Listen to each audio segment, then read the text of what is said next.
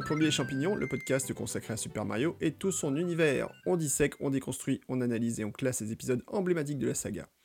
Aujourd'hui, on va passer d'un extrême à l'autre, puisqu'on va parler d'un grand jeu de Game Boy, Super Mario Land 3, alias Wario Land. Wario Land, crétin Eh oui, tout à fait, Wario Land. Bon, je le fais évidemment pas aussi bien que Michel, mais l'idée est là. Mais on vous renvoie vers les épisodes précédents de Plombier et Champignons pour l'explication. Et puis après, on va revenir vers notre plombier favori, puisque là, on parlera de Wario, donc le, le méchant qui est pas si méchant que ça, et qui aura donc droit à son premier épisode avec euh, ce, ce jeu, donc, euh, euh, donc Wario Land, alias Super Mario Land 3. Et puis on reviendra vers notre plombier favori dans le jeu qui a révolutionné la 3D, Super Mario 64. Et ben non, d'ailleurs, on va faire un peu l'impasse euh, sur Super Mario RPG, euh, qui était sorti, c'est vrai, avant, mais promis, on y reviendra un petit peu plus tard, euh, quand euh, Antistar aura fi- enfin fini de- d'y jouer. Hein, Quand la joué bourre. tout court, surtout. Euh, Il jouait tout court. Donc moi, je suis toujours Guillaume Jette et je suis toujours accompagné par mon comparse, donc Antistar, qui est bien là de l'autre côté euh, de, de j'allais dire de la Manche, mais non, de l'autre côté du micro, ça suffira. De l'autre côté de la Bonjour Manche, Antistar. oui. Juste de l'autre côté de la Marne, éventuellement. Mais Voilà, bonjour la Guillaume, Marne. ça va bien? Écoute, ça va pas mal, ça va pas mal et toi? ah bah, Ça va très très bien. Je reviens d'un d'un week-end extrêmement froid dans des, dans des contrées euh, absolument magnifiques. euh, euh, très, très montagneuses, très forestières et légèrement enneigées quand je suis reparti ce matin, à savoir non pas le Mordor ou euh, les terres euh, de Game of Thrones, mais la Franche-Comté, tout simplement. Oui, bah, je crois qu'ils sont inspirés quand même dans, dans le Un petit Mordor, peu, hein. oui. Bon, amis, amis de la Franche-Comté, on vous embrasse. À quoi tu joues en ce moment? Tiens, bonne question. Eh ben, en ce moment, j'ai passé euh, littéralement mes trois dernières semaines et demie à jouer au jeu de cowboy de Rockstar, euh, à savoir euh, Red Dead Redemption 2, qui donc Je ne vois pas de forcément- quoi tu parles. Et voilà, était un parler. peu, un peu dès le début de l'année, probablement le jeu médiatiquement le plus attendu de, de l'année, à défaut d'avoir un, à défaut d'avoir un Zelda à, se mettre, à se mettre sous la main.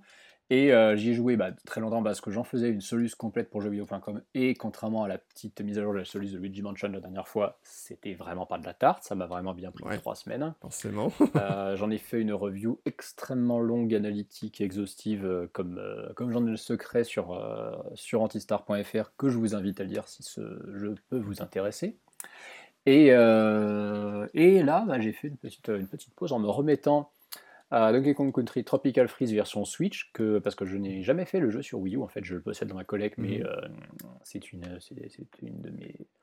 Comment dire, un de mes gros manques, euh, je n'avais jamais fait Tropical Freeze, donc là je le, je le découvre vraiment via la version Switch, que je joue quand même en difficulté d'époque Wii U, hein, pas avec Funky Kong parce qu'il faut pas déconner. Mm. Et, euh, et je m'amuse bien dessus parce qu'il est euh, effectivement totalement, totalement dans l'esprit de cette série euh, que Retro Studio a su remettre au goût du jour avec Returns en 2010 et qui est euh, vraiment un très, un très très bon, euh, un très bon divertissement. Puis quand on fait des trajets de trois quarts d'heure en train, ça laisse le temps de faire à peu près deux niveaux à 100% à chaque fois, donc c'est très bien. Tout à fait. Moi, j'avais fait le, le premier sur Wii à l'époque, et c'est Mm. vrai que le 2 a comme l'avantage d'être un peu plus contrôlable, parce qu'il y a les mouvements Ah bah, de la Wii complètement. Mode qui étaient assez pénibles. Ah mais ça m'avait tellement saoulé sur Wii que je ne l'avais pas, je l'avais abandonné en cours et j'avais attendu la version 3DS pour me le faire. Non, j'avais fini à fond, je crois, sur Wii. Mais Ah, moi j'avais pas pu, j'avais pas pu. Et euh, New Super Mario Bros. Wii avait failli suivre le même cheminement, mais lui, vu qu'il a jamais été porté ailleurs, je me suis finalement fait violence et je l'ai fait en entier. Ouais. Et je me demande encore Ouais. comment j'ai trouvé le le courage et la patience, tellement je déteste cette façon de jouer. Eh oui. Eh ben, écoute, eh ben, moi, de mon côté, j'ai joué à quoi? J'ai joué à Wendan. Tu Mhm. connais Wendan? Oui. Donc Wendan, c'est la version originale du jeu Elite Beat Agent. dont on a peut-être déjà parlé ici. Ton jeu, un préf- musique, ton jeu préféré Un de mes jeux de. Bah, en tout cas, mon jeu musical préféré, ça Ouais. c'est clair, euh, de très loin. Euh, c'est un jeu absolument génial sur 3DS, si vous l'avez jamais fait. euh, Non, sur DS d'ailleurs, sur Nintendo DS. Oui, c'est sur 3DS. DS. euh, Tout à fait. Et en fait, il y a eu deux versions, enfin deux jeux sur- sortis sur DS un peu avant et un peu après d'ailleurs. Il y a une suite en fait officielle. Donc ça s'appelle Wendan et, et c'est extraordinaire. Enfin, c'est la version japonaise, même si moi j'ai. Alors j'ai un problème d'affect, je préfère quand même les versions euh, sur lesquelles je comprends toutes les paroles, donc j'ai tendance quand même préfé- à préférer la normal. version américaine. Ouais, c'est peut-être un petit peu normal. Il y, a, y y pas mal de gens qui préfèrent la version japonaise, mais bon. Euh, Ce moi, sont des élitistes. C'était ça. Coucou Pipo Mantis si tu m'écoutes. et, euh, et puis j'ai beaucoup joué à Dead Cells aussi sur Switch.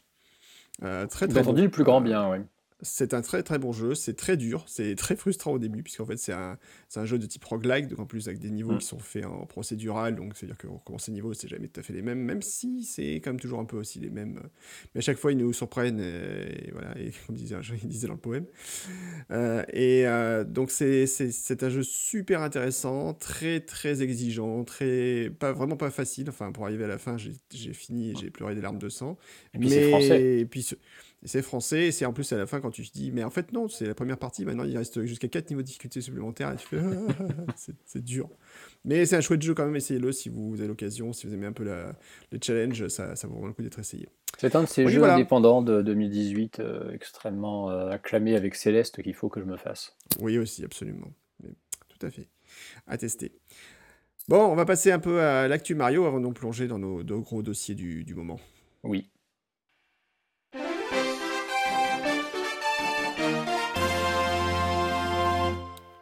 Et l'actu Mario, bah, il y a quasiment que dalle ce mois-ci, parce qu'il n'y a pas d'actu Mario. C'est qu'on puisse dire. Voilà, Luigi, euh, Luigi's Mansion est sorti, on a déjà parlé la dernière fois. Et on l'a déjà oublié et on l'a déjà oublié. Euh, la seule chose dont on peut un petit peu parler, c'est le, dernier euh, euh, Nintendo Direct consacré à Super Smash Bros Ultimate, qui sort donc toujours le 7 décembre. Apparemment, il est passé en GM, ça y est. Ah, bientôt, on, sait que ça va arriver, ça arrive très très bientôt.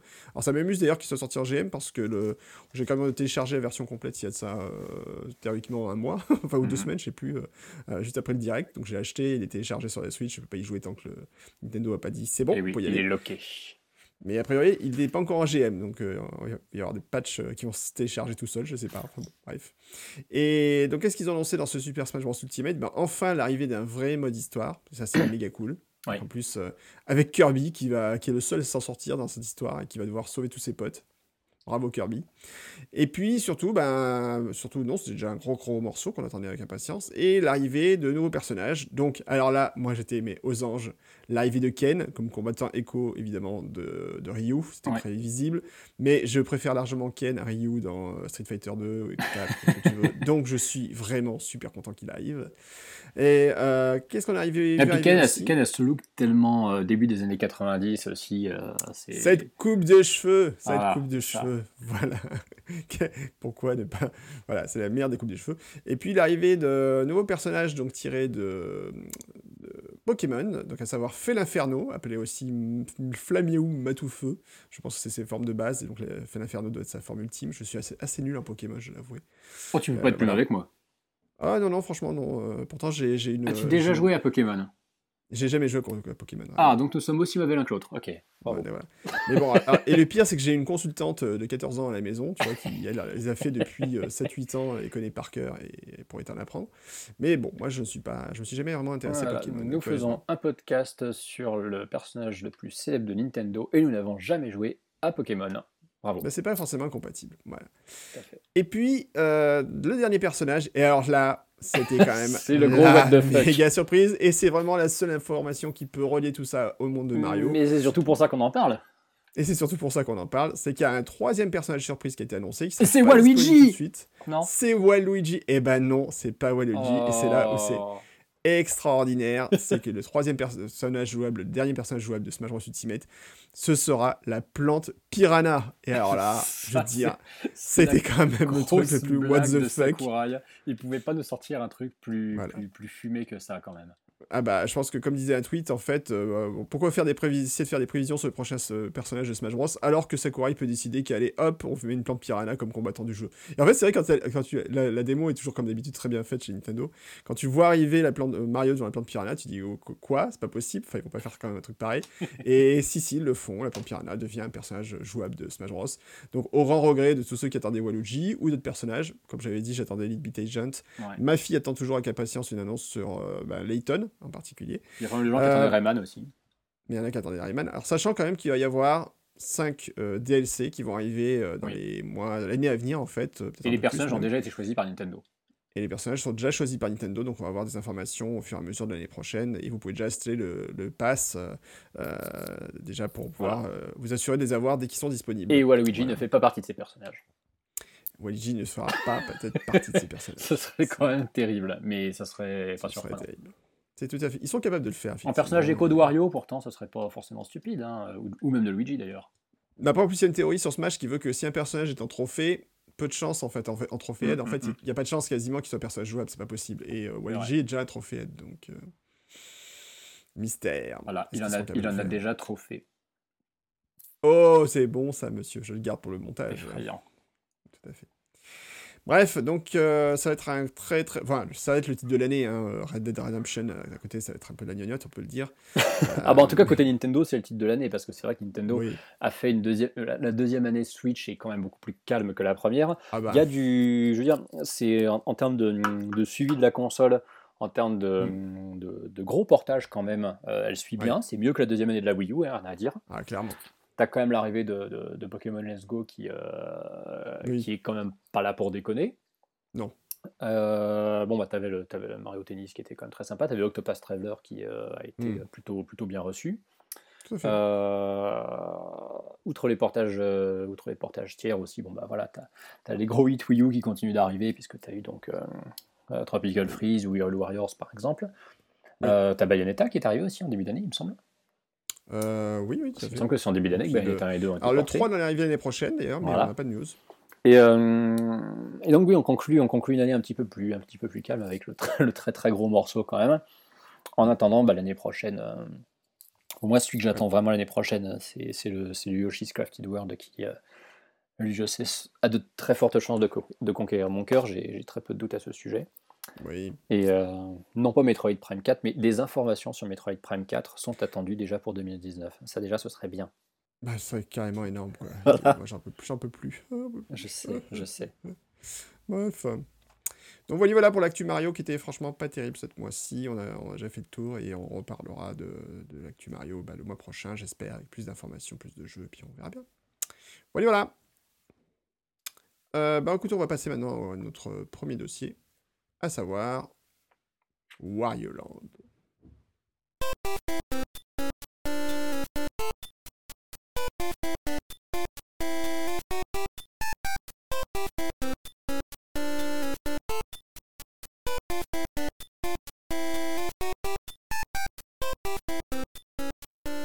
Après un Super Mario Land 2 qui était plutôt en demi-teinte, euh, on peut le dire quand même, voilà, qui n'était pas, qui était pas mauvais, hein, c'était pas non plus un mauvais jeu, mais on entendait peut-être un peu plus euh, de ce Mario Bros 2. En tout cas, moi j'entendais plus de Mario, Mario Land 2, tu veux dire. Ouais, Mario Land, oui, pardon. 2. Euh, voilà. Moi, moi, en tout cas, j'attendais un peu plus que ce que Nintendo Mhm. avait annoncé. Euh, on attendait un petit peu bah, un nouveau Mario Land, et en fait, là-dessus, Nintendo prend un peu tout le monde à revers en annonçant non pas un Super Mario Land 3 avec Mario, mais un Super Mario Land 3 avec Wario. Wario. Et le titre du jeu, c'est Wario Land, et le héros, c'est Wario. Et là, euh, bah, qu'est-ce qui se passe dans la tête de Nintendo? On peut se poser la question. Bah, Il y a un déjà. concept, il y a un concept quand même qui est de mettre en, en tant que héros jouable euh, l'ennemi juré, enfin l'ennemi juré, l'un des ennemis jurés euh, du, du- personnage principal. Alors on avait eu plus ou moins Donkey Kong jouable, même si c'était plus Donkey Kong Junior qu'on avait de jouable sur, Mhm. sur arcade après le premier Donkey Kong. On n'a jamais eu Bowser jouable autrement que dans Super Mario Kart à l'époque. Et Mhm. euh, Wario, bah, Wario, il, il venait quand même tout juste d'apparaître. hein. C'est-à-dire que Super Mario Land 2 est sorti fin 92, euh, début 93. Wario Land arrive à peine un an après. Et c'est vrai que c'est un petit peu la, un petit peu la méga surprise parce que euh, il y a, il y a- pour moi, il y a un pari derrière, cette, derrière Mhm. ce- ce titre.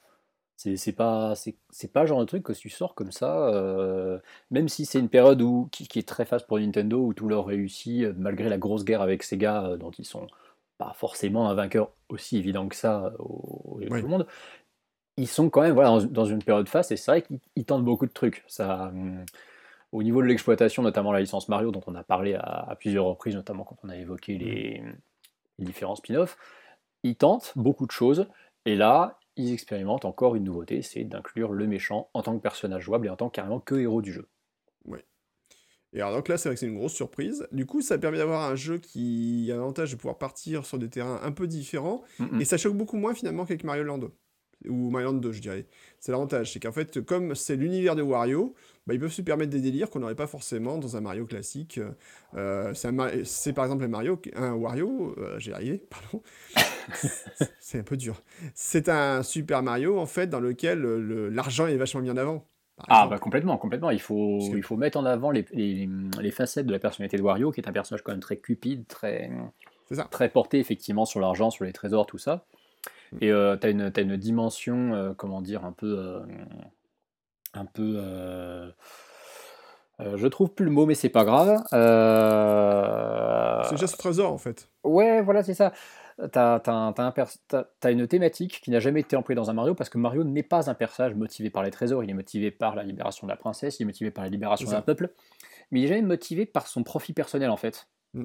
Alors que Wario, beaucoup plus. Ah bah, il est même motivé que par ça. Exactement. C'est vraiment son. Après tout, dans le dans, Super Mario Land 2, déjà, mm-hmm. Il, a, il a envahi le, comment dire, le, le, monde de Mario, il a pris son château, mhm. mais t'as pas l'impression qu'il fait ça dans le but d'être un despote et d'asservir tout un peuple. Lui, il fait uniquement ça pour sa fortune, pour être, euh, pour être très puissant et tout, il n'y a que ça qui l'intéresse. C'est ça. C'est pas, un personnage cupide, clairement. C'est ah, Cupide, euh, et c'est une, une caricature du personnage cupide. Et, et dix ans après, ce sera parfaitement mis en relief par la jaquette de Wario World sur, sur GameCube. Alors j'en souviens pas, mais je crois que ça me dit quelque chose, effectivement. Bah c'est Wario, c'est un artwork très connu de Wario, c'est celui où il est dans une, dans une montagne de, trésors et de pièces d'or et euh, il y a comment dire, il, jette des pièces d'or avec ses deux avec ses deux mains. Euh. je vois effectivement. Tu sens qu'il voilà, nage, nage dans les trésors quoi, pas, un peu comme Picsou pratiquement. Je vais t'avouer un truc, celui-là je n'ai jamais fait. Euh, je l'ai vaguement commencé. Mais je ne l'ai jamais fini et je sais pas si je ferai un jour. Hein. Ouais, c'est particulier peut-être. Hein. Bon, à voir. À tester peut-être. Pourtant, il n'a pas l'air moche, hein, mais bon. Euh, ah oui, pour la, franchement, c'était un, c'était une plutôt, une plutôt bonne surprise Wario, Wario World quand il est, mmh. quand il enfin surprise, je vais peut-être pas aller jusque là, mais c'était, euh, il faisait pas, je veux dire, il, il payait pas de mine à côté de, des, autres, des autres standards de la console. Certes, tu avais Luigi Mansion qui était sorti, tu avais Mario Sunshine, et franchement, il était, il était complètement au niveau, hein, clairement. Mais je pense qu'en plus, c'est vraiment le jeu qui a établi le fait que Wario était le personnage qui permettait à Nintendo de partir dans des délires qui ont été, par exemple, bah, les délires qu'on a eu dans. Ceux avec les WarioWare, ouais. Les WarioWare, clairement, quoi. C'était. Euh, voilà. Ce personnage, Mario est devenu euh, voilà, très sage, très classique. Euh, Une valeur sûre quand même, voilà, c'est Mario, c'est le personnage, euh, le super-héros, là c'est l'anti-héros avec lequel on peut se permettre de faire n'importe quoi et ça passe bien en fait. Ouais, et puis euh, d'ailleurs quand tu regardes euh, tout le délire que tu as pu avoir sur les tenues et les transformations dans Barry de Wario n'est pas arrivé tout de mm. suite dans la saga des Wario Land. Le premier Wario Land est un jeu assez sérieux entre guillemets. Oui. C'est-à-dire que même si Wario il a son, son, visage très, très caricatural, avec, son, son, avec son gros nez, qui a toujours ce sourire carnassier, là, c'est ses, yeux dont tu sens qu'ils sont, qui sont fascinés par, par, ouais, par l'appât du gain, là où Mario a une, espèce de bonhomie que Wario n'aura jamais. On est quand même dans quelque chose de. Le premier Wario Land est plus proche des Mario que ceux qui ont suivi, et c'est d'ailleurs pour ça qu'on en parle. C'est vrai. Oui, ah, et puis c'est surtout que y a... dans le nom, il y a hmm. Mario Land. Ah bah il y a Super Mario Land 3. Après je pense aussi que c'était pour, euh, c'était pour vendre. Parce que tu mets direct, tu l'appelles direct ton jeu Wario Land en 93, même si beaucoup de gens ont joué à Super Mario Land 2. Soit en plus l'époque n'était pas encore aux jeux indépendants qui en parodie d'autres, donc euh, hmm. Wario Land ça aurait pas forcément parlé aux gens. Euh, même si tu avais eu un Buzzer World, alors que Buzzer était implanté depuis, une dizaine, depuis quasiment 10 ans, ça aurait pas non plus tant parlé que ça aux gens. Donc Wario il fallait mettre un. Il fallait que ce soit une espèce de, de, sous-titre en fait, quitte à mentir un peu, parce que finalement, Super Mario Land 3, c'est un titre totalement mensonger. Euh, oui, dire que c'est une suite de Super Mario Land 2 à la rigueur, ok, mais Mario, euh, Mario, il fait juste un caméo à la fin, quoi. C'est ça. Oui, c'est complètement ridicule, parce qu'en fait, on le voit dans un hélicoptère. C'est quand, même, voilà, c'est quand même extrêmement rare d'avoir un personnage de jeu vidéo connu qui apparaît dans le titre du jeu et quasiment pas dans le jeu. Cela dit, c'est le cas avec euh, Link's Awakening, puisque Zelda n'apparaît jamais de tout le jeu. Oui, c'est vrai. c'est vrai, c'est vrai. C'est quand même un cas très rare dont le nom du personnage qui apparaît dans le titre n'apparaît pas dans le jeu. Mm. C'est vrai. Euh, c'est marrant, pourtant j'avais souvenir. Je suis en train de regarder en même temps le let's play de, de Wario Land et j'ai le mhm. souvenir qu'en fait que Mario arrivait débarquer et choper la, le château, je sais plus. Oui, à la fin, à la fin dans, le, dans, le générique de fin. c'est ça, c'est le générique de fin. Dans le générique de fin, c'est la seule apparition qu'il fait, c'est vraiment un petit caméo, euh, juste histoire de rappeler qu'il est là, oui. Oui, parce que l'objectif ultime euh, de Wario dans le scénario, c'est que Les, il se met en quête d'un trésor sur une île qui s'appelle l'île Cuisine. Et d'ailleurs, un petit peu comme dans Wario World, où tous les, tous les noms de monde sont un peu liés à la bouffe, Warland, c'est pareil, tous les noms de monde sont liés à la bouffe. donc les noms sont en, sont en, anglais, mais bon, ils se traduisent assez facilement. T'as la plage de riz pour commencer, t'as l'île Sorbet, t'as le, as le t'as le, le, le Canyon Fourneau, euh, t'as le, le, Comment ça s'appelle? Ouais, la forêt persillée. Euh, donc l'île s'appelle l'île Cuisine, quand même, c'est pas, c'est, pas anodin. Et c'est des pirates, effectivement, qui ont volé un trésor et surtout euh, qui ont volé une statue géante de Peach en or. C'est ça. Et c'est vrai que bah, c'est le trésor ultime que, que Wario convoite, la statue en question.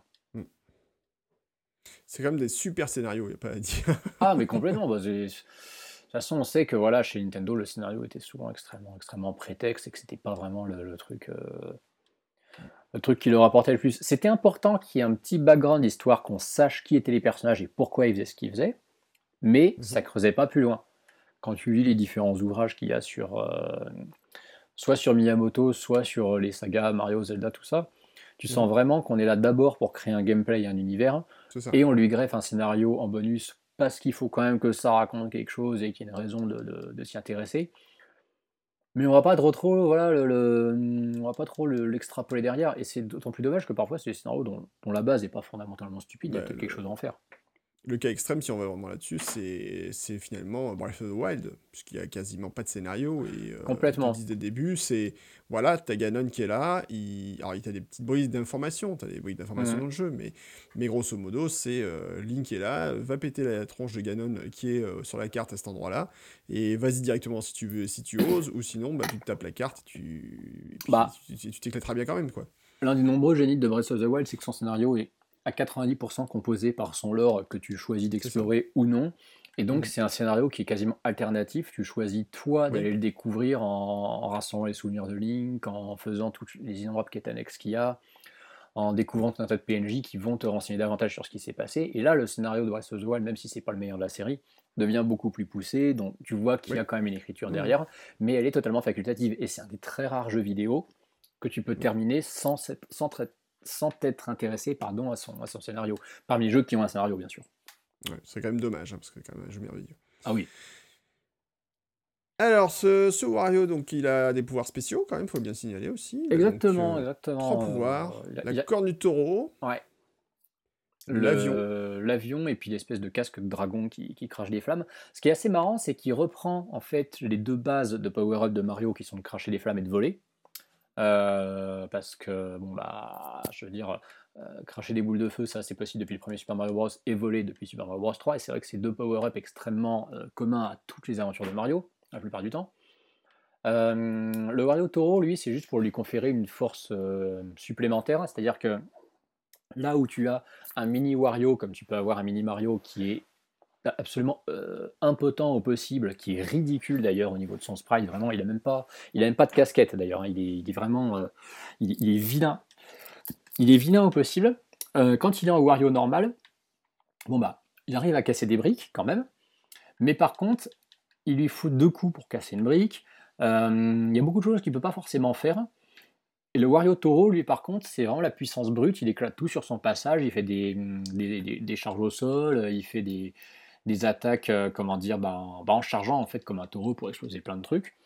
Et euh, en plus, les cordes de son taureau, c'est assez marrant, parviennent à s'accrocher au plafond, ce qui pour certains raccourcis qui passent par des, des tapis roulants euh, qui roulent donc au plafond, fait que c'est une transformation voilà, extrêmement, extrêmement utilisée, extrêmement intéressant. Mais de toute façon, les trois transformations de Wario sont sympas parce qu'elles ont toutes leurs leur spécificités. Elles vont te permettre de dégager certains, certains accès à des passages secrets parce que il est plus riche que Super Mario Land 2. Il a 40 niveaux là où Mario Land 2 en avait 31. Euh, il a eu 6 zones, 7 zones en tout là où euh, Mario Land n'en avait que 6. Euh, et surtout, bah, il a plus, un petit peu plus de, de, de, niveaux secrets.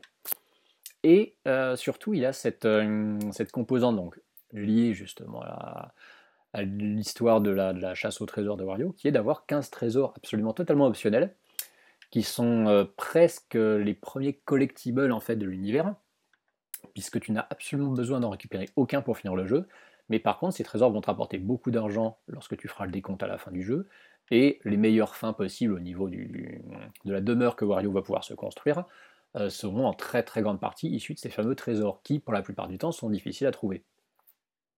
Hum, c'est-à-dire qu'en plus d'être un, jeu de plateforme dans sa base, parce que c'est un jeu de plateforme, il est, pas mal orienté, euh, pas mal orienté exploration. Euh, tu as un total de pièces euh, différents dans, chaque niveau. C'est-à-dire que tu as, un total de pièces qui se cumule sur l'intégralité des niveaux du jeu qui va jusqu'à 99 999. Et dès que tu commences un niveau, tu, retournes à zéro. Tu en récupères un certain nombre. Les, niveaux les moins, les, moins, comment dire, les moins fertiles en ont une cinquantaine et les plus gros en ont 300 et quelques. Et dès que tu as fini un niveau, bah, ça s'ajoute à ton total, en plus des trésors que tu as potentiellement récupérés. Et ça, voilà, c'est une construction qui, change de ce qu'on a eu l'habitude de voir, puisque tu cherches pas à utiliser ces pièces pour récupérer des vies. Il n'y a pas de.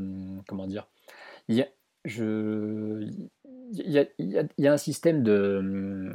Comment dire il y a, un système de comptage des, points, entre guillemets, de, de, la barre de score de Warland qui change de ce qu'on a pu avoir avant.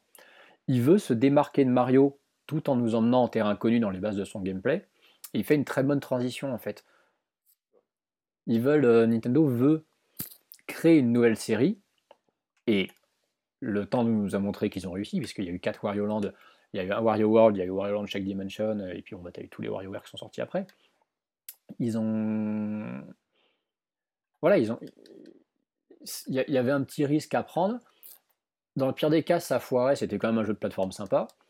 Euh, et je pense que bah, le jeu étant peut-être un peu plus audacieux et surtout équilibré que Mario Land 2, ça lui a permis de, rencontrer le succès qu'il méritait et de générer une, saga parallèle et que Wario s'émancipe un peu derrière. Et puis à titre totalement personnel, je trouve que Wario Land a un très très bon level design. C'est-à-dire que c'est un jeu que j'ai refait beaucoup de fois. Euh, je l'ai fait plus de fois que Mario Land 2 par exemple. Mhm. C'est un jeu que j'ai beaucoup aimé refaire juste parce que je savais qu'il y avait une, vraie identité propre en fait dans les, différentes régions, dans le, bestiaire que tu rencontrais, dans, les thématiques. Euh, je trouve aussi qu'il a une, a une EST qui est plutôt soignée, qui est très variée. Tu as une, quinzaine de thèmes différents en 40 niveaux, ce qui est quand même pas mal. Plus les thèmes des maps. Euh, en termes de, background des décors, c'est plutôt soigné et varié aussi. C'est Franchement, moi j'ai souvent, j'ai souvent tendance à penser que c'est le meilleur platformer Game Boy en fait. C'est pas forcément déconnant de dire ça, je pense, ouais. Parce que c'est un, un, jeu riche, c'est un jeu qui est agréable à jouer, euh, qui... Non, il a, il a plein de gros, gros... Euh, de points, enfin, de points forts, enfin, c'est... Et je pense que d'ailleurs, à l'époque, les, tests de, l'époque de refléter ça, quoi. Enfin, il y avait des notes très positives. Mais il y a très peu de points faibles, en plus. Je pense vraiment que c'est, un des meilleurs jeux du Game Boy. Euh. Mais quelle enflure, ce Guillaume, c'est pas possible. Mais totalement. c'est, donc c'est un des meilleurs jeux du Game Boy et en particulier sur les jeux de plateforme, ça fait partie des très excellents jeux. Oui, euh, des très excellents. Ah, j'aime bien le concept. Il y a le excellent, il y a le très excellent. Très... Ouais, bon, ok, j'ai peut-être un peu trop. j'ai, beaucoup d'affection, par exemple, pour le, Batman euh, sur, euh, sur Game Boy de mm. l'époque, qui était très très très chouette. Mais en, jeu de plateforme, oui, il se situe très très bien. Il n'y a, a, pas, pas de photo, il y a pas photo là-dessus. Oui, et puis alors, il y, a un truc, il y a un, point aussi dans. Bon, si, je dois partir sur toutes les anecdotes qu'il y a sur Wario Land, j'ai pas fini parce que c'est un, vraiment un jeu que j'apprécie beaucoup. Mais il y a une petite subtilité de level design que j'ai beaucoup aimé. C'est qu'il y a certains niveaux, euh, en fait, tu as des événements qui se passent sur la map dans l'histoire. Dans en, mhm. fonction, en fonction de certains niveaux que tu termines, il se produit des événements qui modifient la map. Euh, par exemple, la plage, euh, tu vas avoir la marée haute qui va, qui va arriver. Euh, le, niveau qui se passe dans une, dans une théière géante, hein, en fait, quand tu vas arriver au dernier niveau, au sommet de cette théière, tu vas actionner un interrupteur qui fait que le, bouchon de la théière va se, va se fracasser sur. Qu'en fait, il est dans lévitation dessus de la théière, il va se fracasser dessus. Et donc, ça va, ça va provoquer des espèces d'inondations sur, sur, le reste de la map. Inversement, la forêt persillée, elle, le premier niveau, il est inondé et à la fin, tu vas réussir à le, comment dire, bah, vider toute cette flotte. Et du coup, Dès que la map a changé, bah, en revisitant les niveaux en question, tu verras qu'ils ont changé dans leur, dans leur topographie parce que soit justement ils ont été vidés de leur flotte, soit ils ont été inondés. Alors c'est vrai que c'est toujours la même thématique, c'est des niveaux qui soit deviennent aquatiques, soit ne le sont plus.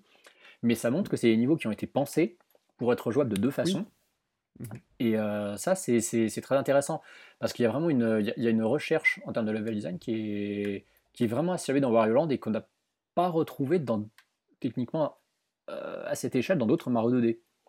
C'est sûr. Les, niveaux qui se jouent de deux façons différentes en fonction de l'avancée du scénario, on n'a pas, on n'a pas revu ça dans des Mario 2D. Hein. Non, très clairement. Donc ouais, moi en tout cas, c'est c'est un jeu que j'aurais envie de refaire. J'ai pas refait, je crois pas que j'ai une version physique d'ailleurs de celui-là. C'est honteux. C'est un manque dans ma collection, j'avoue, très clairement. Mais bon, j'ai mis longtemps à la voir, donc je te pardonne aussi. Voilà, je pense que je, voilà, je vais me poser la question de ces quatre, euh, effectivement, de le récupérer, euh, parce que ça, ça vaudrait sûrement le coup. Euh, il y a eu une suite, il y a eu Wario Land 2. Oui. Alors écoute, je t'avouerai que j'avais oublié qu'il y avait un Wario Land 2. pourtant, il y avait un Wario Land 3 et 4 aussi. Bah oui. et Wario Land 2 qui est un des très très rares jeux à avoir une version Game Boy et une version Game Boy Color bien distinctes mhm. en termes de, de version physique. D'accord. Et a priori, en plus, c'était des bonnes notes, quoi. Enfin, 18 sur 20 sur jeuxvideo.com. Ça... Aucun Wario Land n'est mal noté. Aucun Wario Land n'a mauvaise presse. C'est une série qui est très homogène. Il n'y a pas de, de vilain petit canard. Euh, j'ai un peu moins aimé les opus GBC, mais ça c'est personnel, c'est juste que voilà, j'ai pas réussi à avoir de coup de cœur dessus. Et mhm. le Wario Land 4 sur GBA, euh, vraiment lui, je l'ai beaucoup, beaucoup, beaucoup aimé. C'est c'est un très très bon souvenir Wario Land 4. Eh ben Noël approche, donc c'est ce qu'il vous reste à faire. Voilà. bon, on s'écoute un petit morceau de musique et on reprend juste après.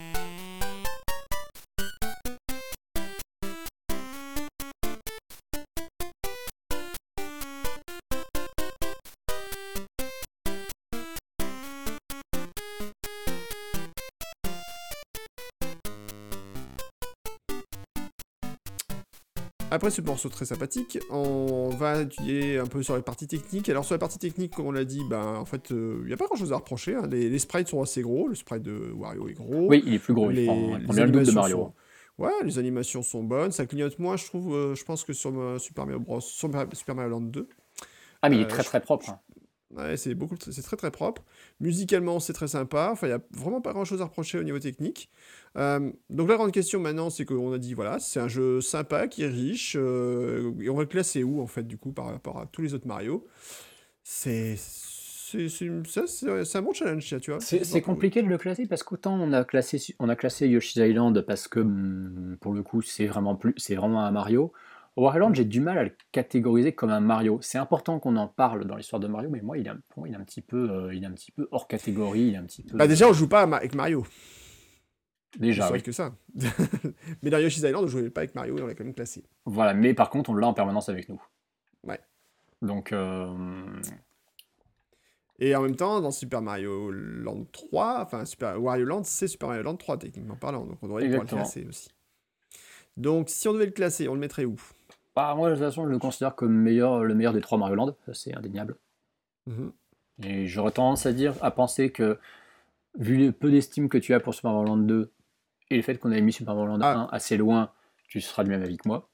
Oui, oui, oui. Euh, clairement, pour moi, ça va au-dessus de Super Mario Land 2, ça c'est évident. Mm.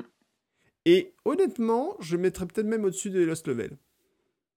Oui, ça se peut parce que c'est un jeu beaucoup plus équilibré. C'est moins un foutage de gueule que les Lost Levels qui sont là quand même beaucoup pour troller. Oui. Euh, c'est un, un, un, jeu qui a été fait dans l'intention de se vendre et de, de, de, faire plaisir aux joueurs et de leur offrir un truc un peu, un peu original, marrant, mais, mais agréable à jouer. Et oui, il se met, oui, il se met au, dessus de Chevels. Je sais plus ce qu'on a au-dessus de Chevels directement. Il y a de grandes chances que Warland soit en dessous parce qu'après, je crois qu'on a quand même un gros gap. Mais. Mm. Alors, juste un petit truc d'ailleurs, je, je, vais faire une petite rectification par rapport au Lost Level. Il y a, on avait prédit la semaine dernière qu'il y avait une, une warp zone qui, permet, qui veut te forcer à revenir du niveau 8 au niveau 1, c'est pas vrai en fait. Hein.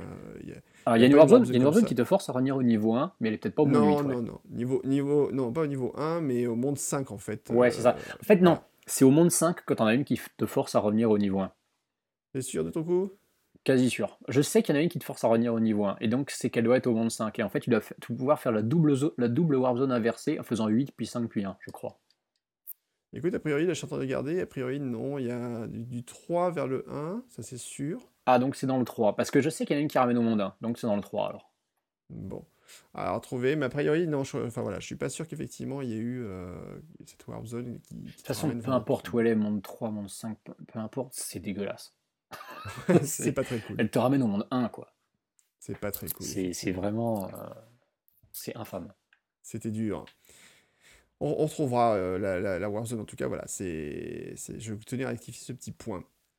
Euh, donc moi je dirais effectivement pour revenir à notre classement, est-ce qu'on doit le, le, mettre effectivement, euh, le faire, le, classer avant ou après? Moi j'aurais dit franchement, moi tu vois pour moi ça va au-dessus de Super Mario Bros 2, donc moi je le classerais. ah oui. Ouais. pardon, Super Mario Bros 2, Super ah Mario Land 2. Ah oui, ça m'étonnait. Lost Level, pardon. Mhm. Mais non, non, par contre, Super Mario Bros 2, j'ai quand même plus d'affect euh, que Wario Land, donc je le classerais plutôt en dessous de Super Mario Bros 2. Oui, on se tient, on se tient. Euh, moi, à titre euh, subjectif, je le préfère à Super Mario Bros 2, mais en termes de. Comment dire En, termes d'impact, en termes de. Hum, comment dire D'importance dans la saga, Super Mario Bros 2 est un jeu qui, je pense, restera toujours très haut parce que oui. c'était tellement c'est un jeu qu'on n'imaginait pas en fait pouvoir être d'une telle qualité et, euh, et, pouvoir être euh, totalement digne de son appellation. Mm. Et, euh, en fin de compte, voilà, on, on l'a vu quand on en a parlé, c'est un jeu qui n'a pas grand chose à reprocher et qui, est, qui complète merveilleusement bien la trilogie. Et d'ailleurs, c'est un jeu que les gens apprécient. Y a pas, je connais pas vraiment de haters de, de SMB2. Et oui, non, non. Bah, en fait, on le met entre les deux SMB2 du coup. oui, oui, c'est ça ça me va. Bon, écoute, euh, très bien, on est d'accord là-dessus, donc on le classe. Euh, alors, donc, le classer, euh, ça serait normalement sixième. C'est ça. sixième Super Mario Bros. Ce qui est un classement vraiment très, très, très honorable. Hein. Voilà. De toute façon, il n'y a pas de mauvais Mario, hein, faut pas non plus. Enfin, si, il y en a peut-être un, mais on en parlera plus tard. On vous réserve la surprise. On ne dira pas lequel encore. Bon, on est d'accord là-dessus. Bah écoute, très bien. Donc, jouer à. C'est pas le film en tout cas. Le film, il est bon. Ah bah le, film est au-dessus de tout ça de toute façon. on peut pas le classer, il est inclassable. On l'avait pas classé le film hein? Eh non, on n'a pas classé le film. J'étais persuadé que dans le, dans le délire on l'avait classé quelque part, mais. Euh. Alors on peut comparer si tu veux, on peut le classer par rapport non, mais je au dessin animé Mario. Je, comprends qu'on le classe pas parce que de toute façon, comme c'est évident qu'il est au-dessus de tout le reste, c'est normal. Il faut laisser un peu de place à, à, des outsiders comme Mario World ou Mario 64 ou Mario 3. C'est, ça se comprend. C'est ça. Et écoute, puisque tu viens d'en parler, je pense qu'on va pouvoir justement aborder le cas Super Mario 64. Après un petit morceau de musique, parce que quand même.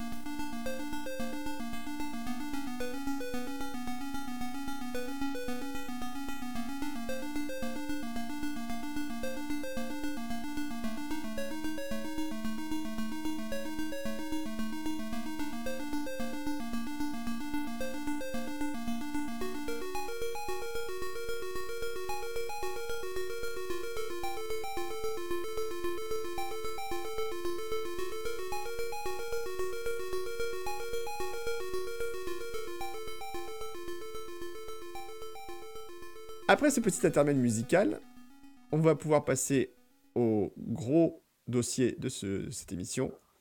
Et quand je dis gros, c'est qu'il est vraiment très très très gros. Il est attendu par beaucoup de gens, je le sais. On va enfin parler de Super Mario 64.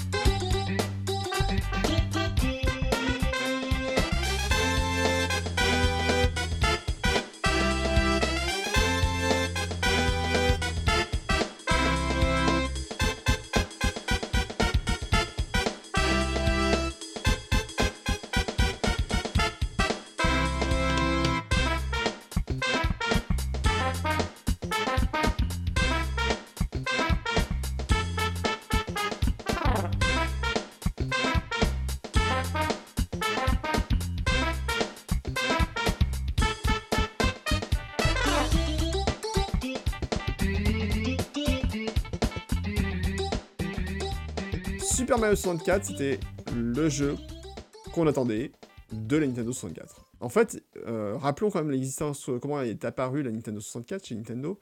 Ça a été une histoire plus que compliquée, on peut le dire. Euh, la genèse de la Nintendo 64, c'était un roman qui s'était allé sur plusieurs années. Est-ce que c'est pas la gestation de console la plus complexe de l'histoire de Nintendo? Ah, je pense que oui, clairement. Enfin, euh, par le 64 DD, je vois pas, mais de toute façon, tout ce qui est lié à Nintendo 64, je crois est Ouais, mais prenons les consoles principales de base. Dans une version de base, il n'y en a aucune qui a eu une gestation plus complexe que la 64. Ouais, je pense, euh, clairement. Chez Nintendo en tout cas. chez Nintendo. Et donc la Nintendo 64, donc c'est une genèse au début, c'était donc le fameux Project Reality euh, qui devait concurrencer euh, Sony avec la, la PlayStation. Après la fameuse histoire de Sony, la fameuse guerre qu'il y a eu entre Sony et Nintendo. Parce que la PlayStation Sony- devait être une console Nintendo à la base. Enfin, une extension de la Super NES même. Ça devait être le lecteur CD. Et ça a été, puisqu'en fait, il a Oui. été, elle existe réellement. Ah, mais ça existe. Il y a un le- prototype qui a été euh, qui a Il y a un surpassé prototype. il y a deux ans. Tout à fait, c'est des- le truc auquel on ne croyait plus, mais en fait, il a vraiment existé. Voilà. La PlayStation, en tant que le lecteur CD de la, Nintendo, de la Super Nintendo, a existé réellement, en tout cas, des tas de prototypes. Le SNES CD, on peut- voilà. Et en fait, donc il y a eu des différents commerciaux, commerciaux et autres entre Nintendo et Sony. Le projet s'est arrêté, Nintendo s'est tourné vers Philips, qui a aidé, euh, enfin Nintendo a aidé à lancer des merveilleux jeux sur euh, CDI. C'est vrai, c'est vrai. J'ai très très hâte d'ailleurs qu'on fasse un épisode sur Hotel Mario aussi. C'est déjà fait, on en a déjà parlé, ça suffit. Zut Moi qui espérais te, te surprendre dans cette, dans cette abominable chose trap, j'ai échoué. Non. Et donc Nintendo a décidé carrément de faire l'impasse sur les consoles 32 bits et de passer directement sur 64 parce que 64 c'est mieux que 32, c'est deux fois mieux que 32. Et d'ailleurs, euh, ça, ça nous fera bien rire quand Nintendo fera ses pubs avec les... dans les journaux, on en a parlé Oui. la dernière fois. En en disant, euh, cher Papa Noël, euh, laisse, laisse à la poubelle les, les consoles Nintendo 30, la console 32 bits que tu m'avais prévu de m'offrir, puisque l'Ultra 64, c'est son code, devait arriver quelques mois plus tard. Oui, puis il faut pas oublier que de toute façon, le meilleur jeu 32 bits c'était sur 16 bits. C'était Yoshi's Island. Donc, quel En intérêt d'avoir une 32 bits? Quel intérêt d'avoir une 32 bits? J'ai quelques. Je, je peux avoir quelques arguments là-dessus, mais bon. Euh, tu sais que j'ai quand même eu beaucoup de consoles à côté de mes, mes consoles Nintendo. hein, Bah oui, je sais bien. Et c'est vrai que euh, moi j'avais à l'époque, en 97, euh, CD aux sirènes de Final Fantasy VII parce que, bah voilà, dire. Avait pas à dire côté Nintendo, ça commençait à être fatigué, euh, au niveau des arrivées côté RPG, si on a eu des très, beaux, très belles choses sur la fin de la vie de la console. Hein. Bahamut Lagoon, par exemple, c'était très sympa. Et puis il y a eu d'autres, il y a eu euh, of Fantasia, etc. Et euh, donc Nintendo dit, nous on va aller sur les consoles 64 bits et on va lancer le Project Reality. Alors il y a des jeux qui commencent à arriver avec euh, Rare qui fait un partenariat avec Nintendo et qui lance donc Killer Instinct sur les bornes d'arcade qui, donc, qui serait l'équivalent de la Project Reality. Ouais. Ah. Alors, ça a impressionné un peu, mais bon, c'est quand même euh, pas ce qu'on attendait forcément. Nintendo réussit quand même à marquer le coup avec Donkey Kong Country en 94. Bon, voilà, en disant on est quand même encore un peu dans le coup, et on- la- nos consoles on est encore dans le ventre, on sait les exploiter à fond. Ah bah énorme, énorme, énorme baffe technologique pour l'époque parce que Bien sûr. Voilà, parce que personne s'attendait à voir ce truc-là tourner euh, C'était même le cas parce que j'ai pas pensé à le dire, mais c'est vrai qu'on n'a pas parlé de trop de nos actus, on a juste dit à quoi on jouait. Euh, je, me fais un petit aparté, j'ai lu récemment euh, le, livre euh, L'histoire de Donkey Kong de Régis Monterrain chez, chez Pix Love, mhm. qui évoque donc bah, forcément, comme son l'indique, l'histoire du, du match le plus célèbre du jeu vidéo. Et un des chapitres que qui m'a le plus intéressé, c'est celui qui parle de l'histoire de Rare justement et du développement de Donkey Kong Country avec justement l'acquisition des fameuses machines de Silicon Graphics qui coûtaient euh, ultra cher, euh, qui consommaient une énergie pas possible, et qui euh, leur avait permis donc d'obtenir sur, sur Super Nintendo des résultats qui étaient tellement surprenants que les, les gens qui présentaient leur projet ne, ne, croyaient pas au début que ça tournait sur une Super NES. Oui. Donc, et Donkey Kong Country, oui, était, a, été, a été une claque absolument phénoménale pour, pour tout le monde, ah bah. à un moment où on y croyait quand même quasiment plus. Hein. C'est ça. Parce qu'il est sorti en occasion en même temps que la, PlayStation est sortie au Japon. Ah oui, c'est arrivé quasiment en même temps. Et fin 94. La baffe, était énorme, quoi. Enfin, techniquement parlant, c'était énorme. Et puis surtout que les premiers jeux PlayStation, bon, il y a eu quelques trucs sympas. Il y avait Toshinden comme jeu de baston 3D, voilà. Il y a eu euh, Ridge Racer, mais après, il y a eu aussi beaucoup de déceptions. Et euh, moi, je me souviens qu'à l'époque, quand on parlait de jeux de plateforme euh, sur, sur, PlayStation, tu avais la référence. Alors, tu avais le jeu de Crystal Dynamics, comment il s'appelait déjà? Ah, Pandemonium, voilà. Oui. Mais Pandemonium, c'était en fait, c'était un jeu finalement d'action 2D euh, sur des rails, euh, ni plus ni moins, c'était un jeu d'action. Euh... Oui, puis t'avais pas intérêt à être épileptique en jouant à Pandemonium. Hein. C'est ça, voilà. C'était joli, mais c'était pas vraiment super génial. fumé, mais voilà, c'était pas une précision redoutable, c'était sympa. Mais... Euh. Ah, après, il y avait Crash Bandicoot avec lequel moi j'ai énormément de problèmes, voilà. Que moi, que, moi j'adore, mais dont je, je voilà, je, je, conçois que tout le monde n'est pas forcément euh, accroché, qu'en plus, bon, bah, tu t'attendais peut-être effectivement à un univers full 3D en plus, ce que Spyro a fait à la place par contre. Mhm. Mais plus tard. Mais plus tard. Et, et, puis c'est vrai qu'après, le premier jeu de plateforme vraiment sur PlayStation, euh, c'était Jumping Flash, bon, qui était euh, qui n'avait pas laissé de souvenir à grand, grand, monde. Moi, je suis un de ça, mais c'était il y a très longtemps. Et donc, du coup, c'est vrai que côté plateforme, on se demandait ce que Nintendo pouvait sortir euh, sur sa console. Et on savait voilà, que Nintendo allait annoncer un gros truc côté Mario, mais mm. le projet était très secret, on savait pas trop ce qui arrivait. Et puis d'un seul coup, donc la console est présentée donc le 24 novembre 95 au salon Shoshinkai. Donc qu'est-ce que c'était le salon Shoshinkai, Antistar? Tu te souviens? Oh, tu me poses une colle parce que alors Nintendo euh, avait pas mal d'événements perso avant de faire ses Nintendo Direct. En fait, Nintendo avait déjà ses propres eh ben, salons. C'était le voilà, c'était le Nintendo Space World tout simplement. C'était le Space World en fait, voilà, c'est ça. C'était ça exactement. Oui, parce que moi je connaissais le nom du Space World effectivement, fin des années 90 début 2000. C'était euh, voilà, il s'appelait Shoshinkai jusqu'en 96 après Nintendo Space World. Euh, et, donc, euh, c'était donc le salon jeux vidéo donc, de, Nintendo. Alors, à cette époque où les constructeurs présentaient leurs consoles dans des événements euh, propres et non pas à l'E3.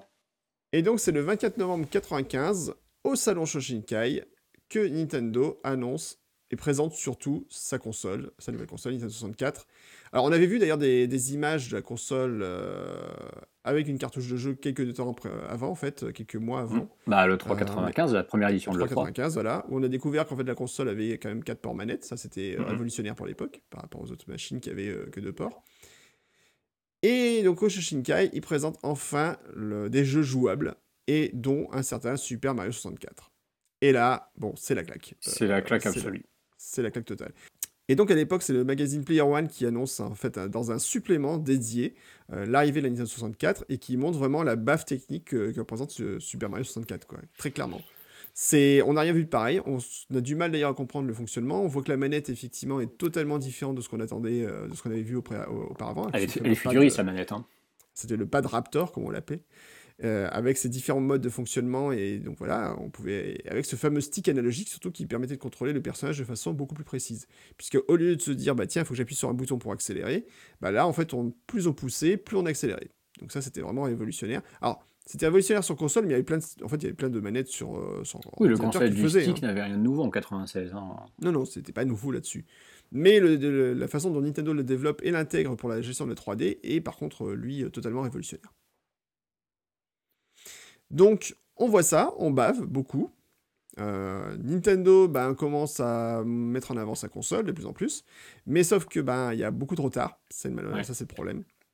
De plus en plus, et finalement euh, les jeux sont pas prêts, donc euh, normalement elle devait sortir en 95. Ensuite, a priori, ça devait être 21 avril 96, et en fait elle sort en juin 96. Oui. Mais au Japon seulement. Au Japon seulement. et en Amérique en septembre. Voilà. Après, c'est dur, dur. hein. Et en, Là, et- c'est- et en Europe, elle n'arrive qu'en mars 97 et carrément six mois plus tard chez nous, c'est-à-dire on avait un écart d'un an et trois mois avec la sortie japonaise. Mm. Ce qui, était, ce qui était monstrueux parce qu'autant ça pouvait se concevoir Ouais. à l'époque de la Famicom, voire peut-être éventuellement de la Super Famicom, Mm. autant à ce moment-là, c'était quand même un petit peu. euh, bah, c'est surtout que Sony s'était bien impl- en- implanté sur le marché avec la PlayStation, quoi, clairement. mm. Bah oui, Ils parce que Sony- euh, une console. parce- euh, Oui, parce que quand tu regardes, il y a pratiquement, euh, alors je prends les deux écarts volontairement, hein, mais il y a pratiquement trois ans d'écart entre la sortie Jap de la PlayStation et la sortie française de la N64. bah oui, c'est monumental.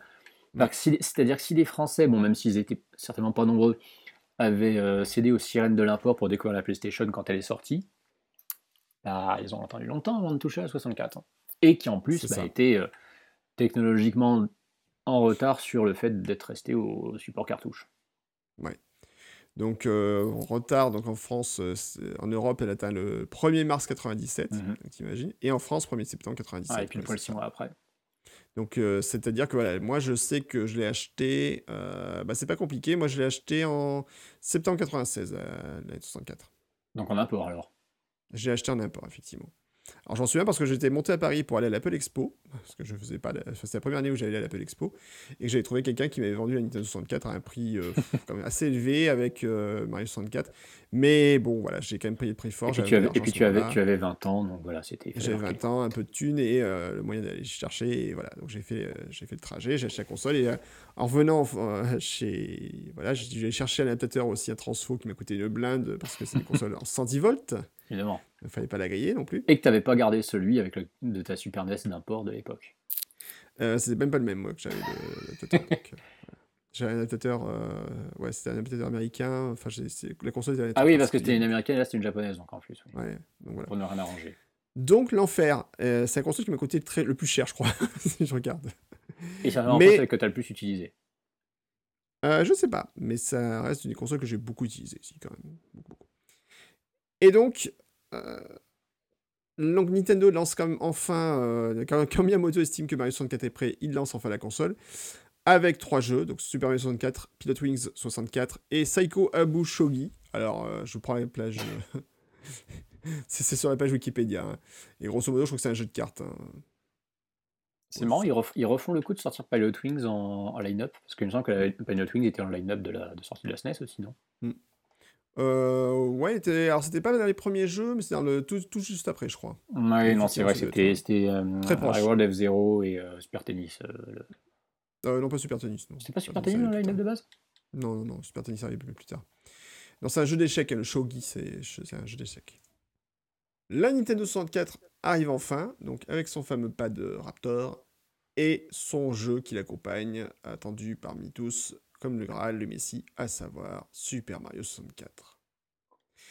Et quand on lance Super Mario 64, eh bien on entend ça.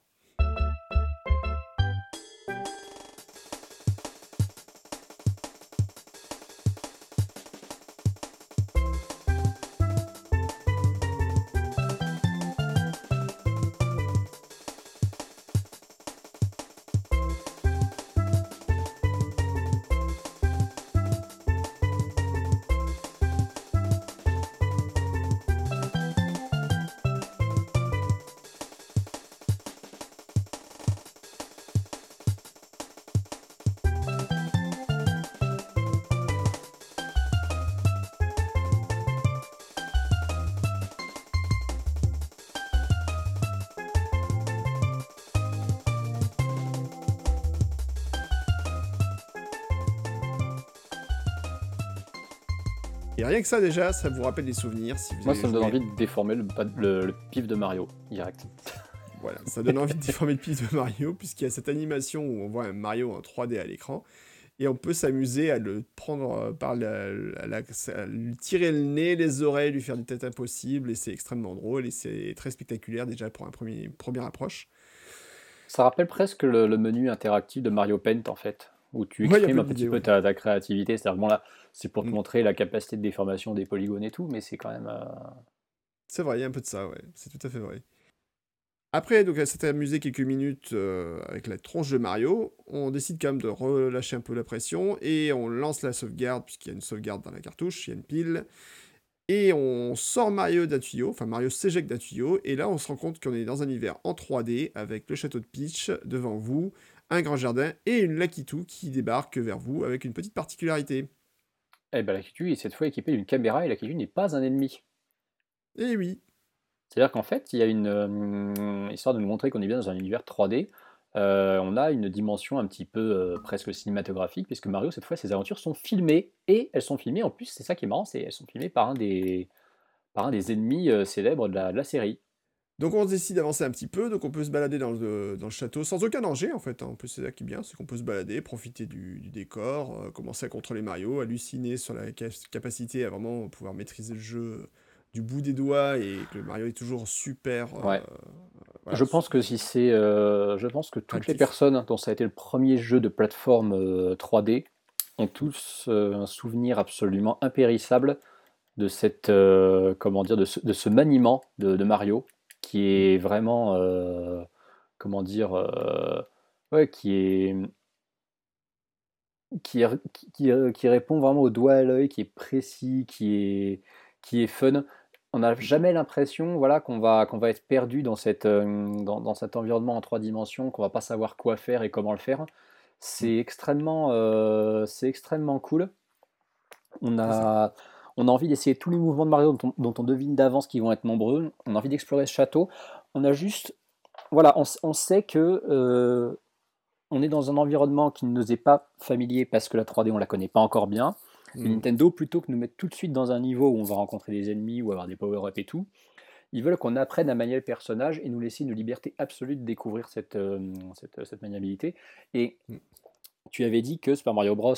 Était un. Le, 1-1 de Super Mario Bros. était un, un, niveau absolument parfait parce qu'il permettait de, de découvrir l'intégralité des, éléments de gameplay du jeu en un seul niveau. c'est vrai. La cour du château de Peach reproduit en fait ce, concept 11 euh, ans après, dans le sens où tous les maniements de Mario, tu peux les, tu peux les, tu peux les exécuter à cet endroit-là. Mhm. Et euh, ceux qui sont un petit peu liés au décor, comme le fait de grimper à des arbres mhm. euh, ou de nager, peuvent mhm. Aussi être expérimentés parce que tu as des arbres un petit peu partout dans le château, tu as les douves, et tu as des murs sur lesquels tu peux, faire des, tu peux tenter de faire des, des, rebonds. Tout ce qu'il est possible de faire avec Mario est mmh. expérimentable avant même de commencer le jeu en fait. C'est ça. Même s'il y a encore d'autres mouvements qui viendront après dans le jeu, mais effectivement, la plupart des mouvements de base déjà sont peuvent être traités, testés euh, sans aucune difficulté. Donc ça, c'est un des points déjà très forts euh, du jeu, très clairement. Et puis, euh, donc on commence à jouer, on avance un petit peu, et là on se rend compte qu'il y a des tableaux un peu bizarres dans les salles du château de, Peach, une fois qu'on a passé, on est rentré dans le hall. Et en passant dans les tableaux, on rentre à chaque fois dans un univers différent. Donc il y a plusieurs tableaux qui sont posés dans le jeu, et chaque euh, tableau représente un univers différent du, jeu. Alors il y a même un univers un peu spécial, puisqu'il y a, l'univers du château, la maison hantée, on en parlera un peu plus tard peut-être. Mhm. Et tout ça, en fait, à chaque fois, c'est un nouveau terrain de jeu qui s'ouvre, et un terrain de jeu absolument immense dans lequel on peut se balader, on peut expérimenter, on peut tester. Et l'objectif n'est plus d'ailleurs de finir le niveau euh, forcément ben, en de façon linéaire, oui, voilà. De façon linéaire, puisqu'en fait, l'objectif, c'est de récupérer les étoiles, et c'est ce qui va vous permettre d'avancer. Et ça aussi, c'est une des grosses révolutions de ce jeu, en fait. C'est de ne plus mettre en avant le côté on finit un niveau pour passer à la suite, mais juste de dire, bah voilà, vous devez récupérer un objet particulier, c'est une étoile, et à chaque fois que vous récupérez une étoile, bah, vous allez pouvoir débloquer la possibilité d'avancer un petit peu dans le jeu. Exactement. Il faut 70 étoiles pour arriver jusqu'à Bowser, si mes souvenirs sont bons. Exactement. il faut donc un certain nombre d'étoiles pour accéder au dernier, comment dire, au, au, niveau où tu affrontes Bowser et où tu récupères des clés qui permettent de passer à l'étage, euh, à l'étage supérieur ou inférieur dans certains cas.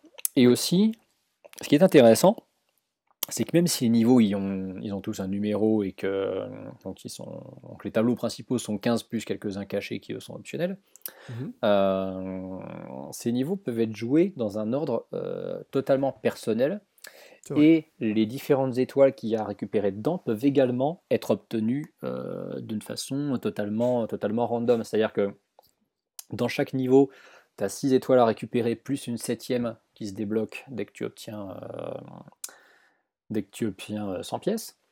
Mais tu peux vraiment les, obtenir dans, Enfin, les faire dans l'ordre que tu veux. Euh, tu n'es pas obligé. Bon, le d'emblée, forcément, tu vas dans le premier tableau qui est le tout premier du jeu. Pourquoi? Parce que c'est le seul qui se trouve dans une pièce qui n'est pas fermée par un certain nombre d'étoiles. Donc celui-là, tu es obligé quand même de mhm. commencer par celui-là. Et puis, je veux dire, c'est une grande prairie, il est fait pour être, euh, pour être associé emblématiquement à ce que sont les premiers niveaux de tous les Super Mario. Mais tu peux très bien ne pas y retourner pour le compléter euh, avant d'en avoir fait d'autres. Et surtout, voilà, au fil des étoiles que tu débloques, tu débloques de plus en plus de niveaux différents. Et tu es totalement libre après d'explorer de plus en plus le château de Peach et faire un niveau dans l'ordre dans lequel tu veux. Et c'est un. Sans être un, open world en, soi, c'est un. Il révolutionne un petit peu le, concept de hub central en la personne du château de Peach. Mmh euh, comme, euh, bah, comme, comme aucun jeu l'avait vraiment fait euh, jusqu'ici. Et il te, il procure une, voilà, une sensation de liberté qui fait que bah, tous les autres Mario auxquels tu as joué avant, après, ils te paraissent bien ternes hein, pour l'époque. Bah oui, c'est ça. Bah, c'est vachement limité en fait. Mmh. Bah oui, parce que bon, on passe de 2D à 3D, et puis bah, je dis, c'est vrai que tu pouvais rejouer des niveaux déjà joués dans un dans Mario World, mais tu devais quand même en finir un pour passer au suivant.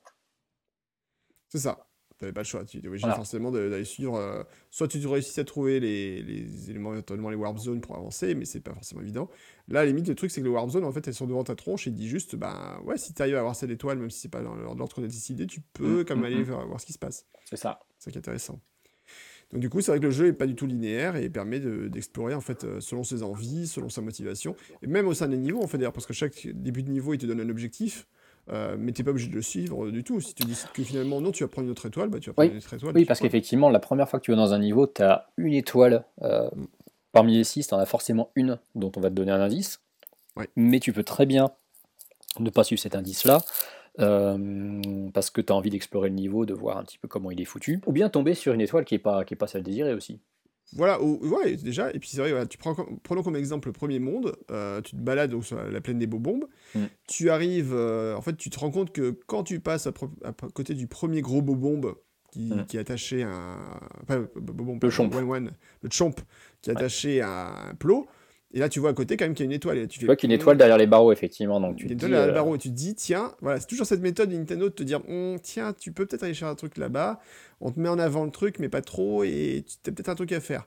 Et là, tu te dis, bah tiens, j'ai quand même essayé éventuellement de taper sur le, plot là, qui relie, le, qui bloque le chain chomp. Hmm. Et voyons ce qui se passe. Et tu tentes le coup, et là, effectivement, ça, libère ça permet en fait de libérer l'étoile.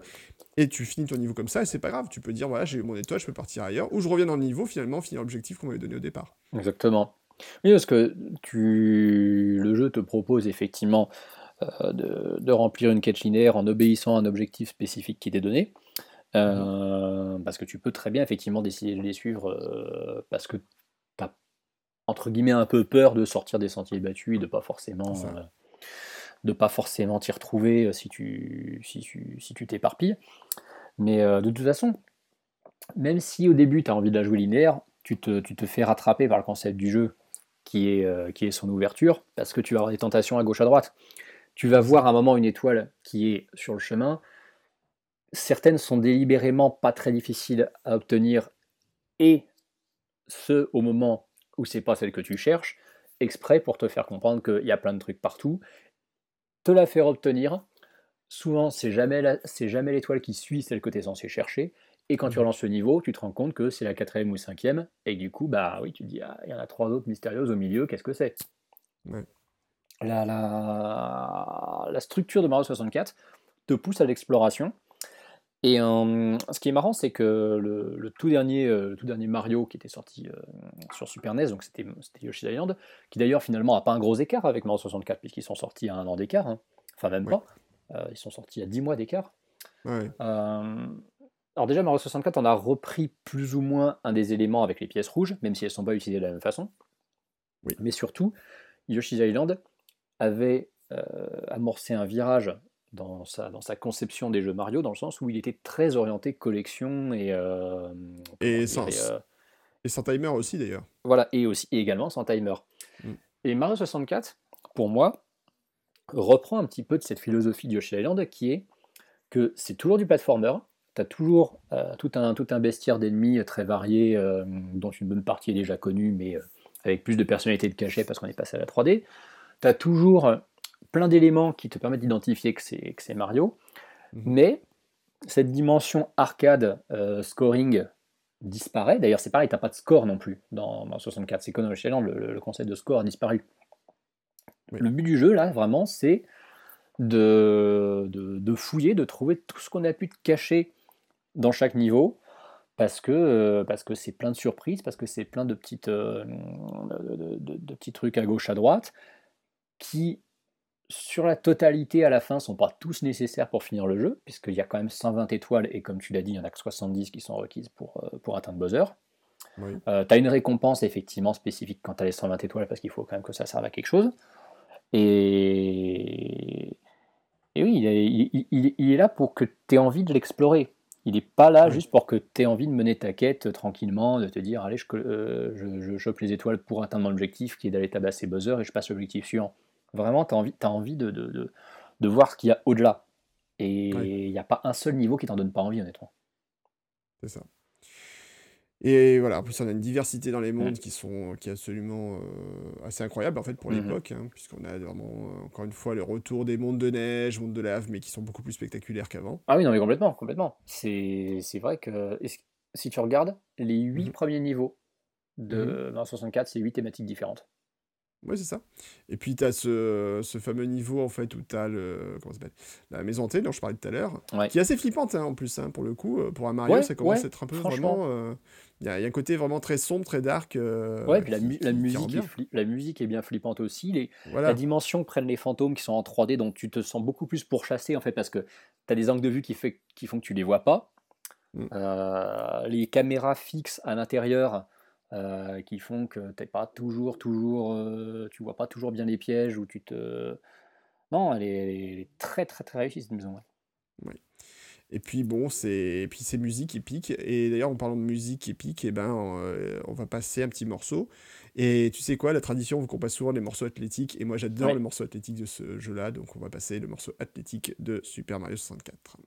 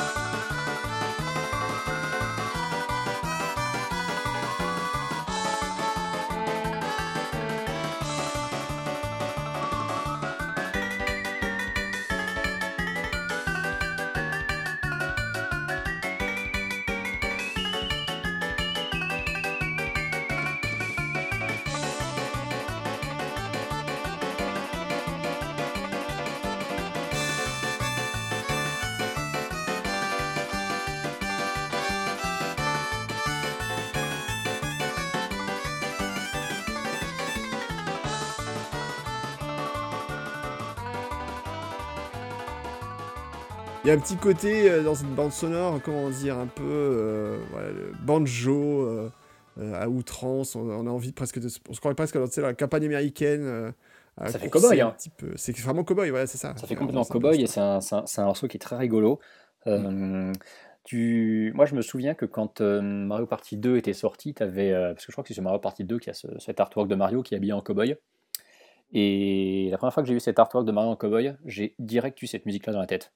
Parce que j'ai trouvé que c'était complètement. Euh, tu, tu, visualisais complètement effectivement Mario tenir, un, tenir un ranch ou être à dos cheval.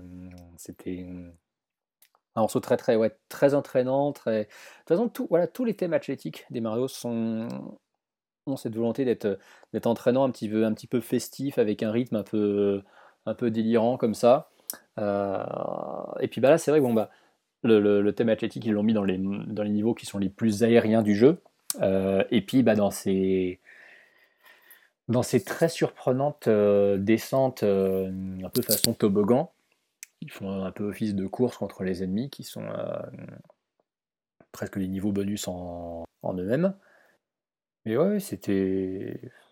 C'est une des, une des atmosphères, parmi tant d'autres, de Mario 64 qui, qui, colle parfaitement à ce que Nintendo veut nous faire ressentir et qu'on n'oublie pas parce qu'à chaque fois qu'on entend musique, on se rappelle que oui, ça c'était tel moment dans Mario 64, qu'on a tel souvenir, qu'on a fait tel ou tel truc. Euh, moi par exemple, ce thème-là, je l'entends, si je, me, si je repense à Mario 64, je repense à l'horloge tic-tac. Oui, c'est ça, oui, c'est ça. C'est vrai que euh, oui, l'horloge tic-tac, effectivement, c'est partie des, des, grands moments aussi du jeu. Oui. Ah bah, et puis alors là, pour le coup, ça, c'est du platformer, hein, parce qu'autant les autres ah niveaux de Mario 64, ça reste quand même globalement assez plat, avec beaucoup de, capacité, beaucoup de possibilités de se rattraper. Mmh. Euh, l'horloge tic-tac, c'est vraiment un gros défi de plateforme. Oui, c'est commence à être bah, c'est là où voilà le, le, jeu commence à être vraiment ardu. Euh, y a mais la, la, difficulté est vraiment très graduelle. Hein. Enfin, la, progression se fait vraiment toujours de façon très souple à la Nintendo. Donc au début, c'est qu'on a un petit peu de mal. on n'a pas trop de mal, je dirais, au tout début. On prend temps de prendre le contrôle en main. Mais par contre, à la fin, quand vous arrivez sur les niveaux, derniers niveaux, donc euh, l'horloge Tic Tac ou la Rainbow Road, la, fameuse route arc-en-ciel, euh, là, on commence vraiment à avoir, avoir du mal. Quoi. Et encore, et encore, il y a un point qui est un petit peu dommage et ça, c'est un des rares défauts de conception, je crois, à Mario 64, c'est que Mario 64 t'impose uniquement d'avoir 70 étoiles pour atteindre, le, pour atteindre Bowser. Et alors, il y, a un parti pris qui est que peu importe comment tu as ces 70 étoiles, ça passera. Et ce qui est dommage, c'est que du coup, les niveaux les plus difficiles, bah, tu peux t'en passer, en fait, du coup. C'est vrai. Tu peux, tu peux euh, te, te, faire chier à réunir 70 étoiles dans les niveaux entre guillemets les plus simples, parce que finalement 70 étoiles, ça revient à faire à 100% les 10 premiers niveaux et totalement zapper les 5 derniers ouais, mais en même temps, en même temps c'est ce qui permet aussi de se dire, euh, voilà, tu peux quand même finir le jeu, même si t'es pas un roi du paddle, mais si tu as envie vraiment d'aller jusqu'au bout, tu peux aller jusqu'au bout. Et ça, c'est pas forcément, à mon avis, un, un défaut dans le jeu.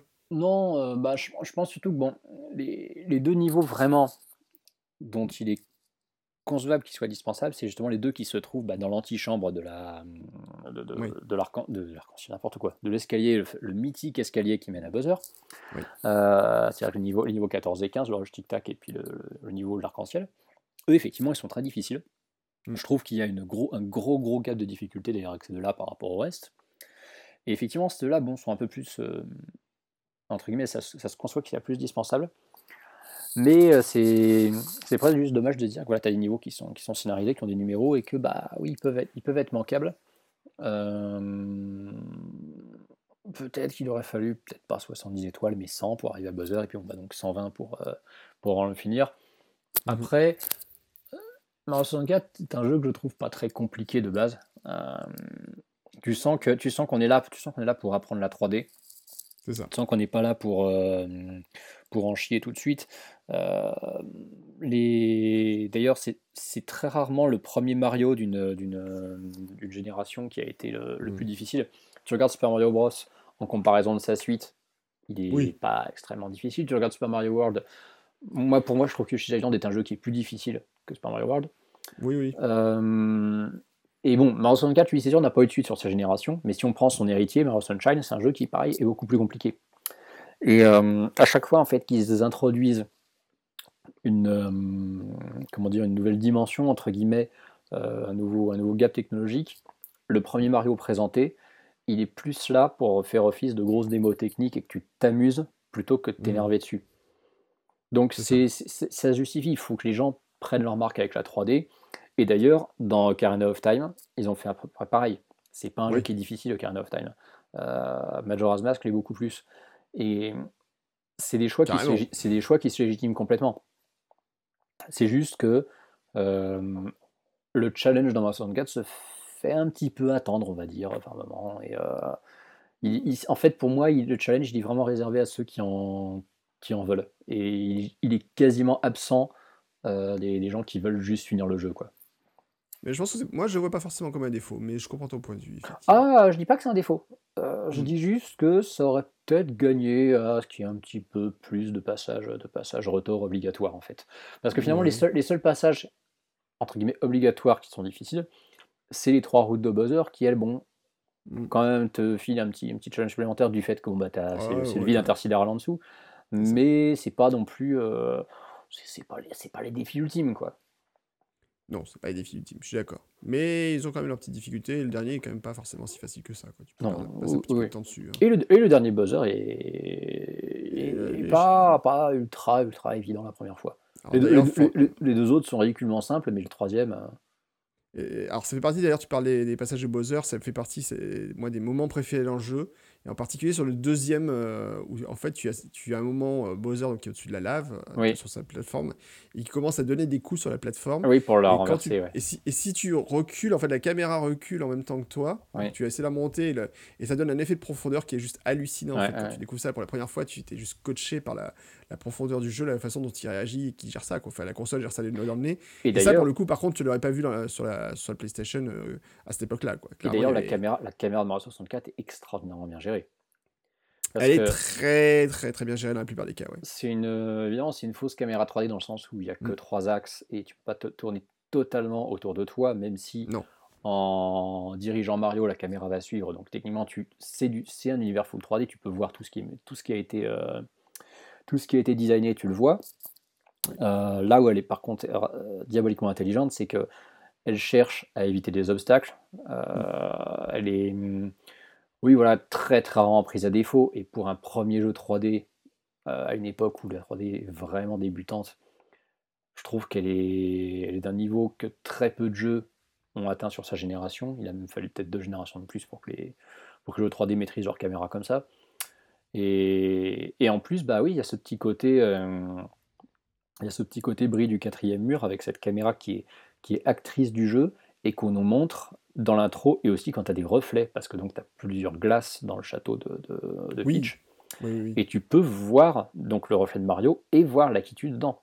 C'est ça, ça, ça, c'est des moments et- qui font Ah, mais c'est pas possible. Voilà, et moi, et Ouais. ça, c'est un truc qui m'a toujours halluciné parce que Ouais. je vois encore aujourd'hui des super productions, euh, les fameux triple A, comme on les appelle, Mm. derrière lesquels il y a quand même un budget faramineux souvent, Oui.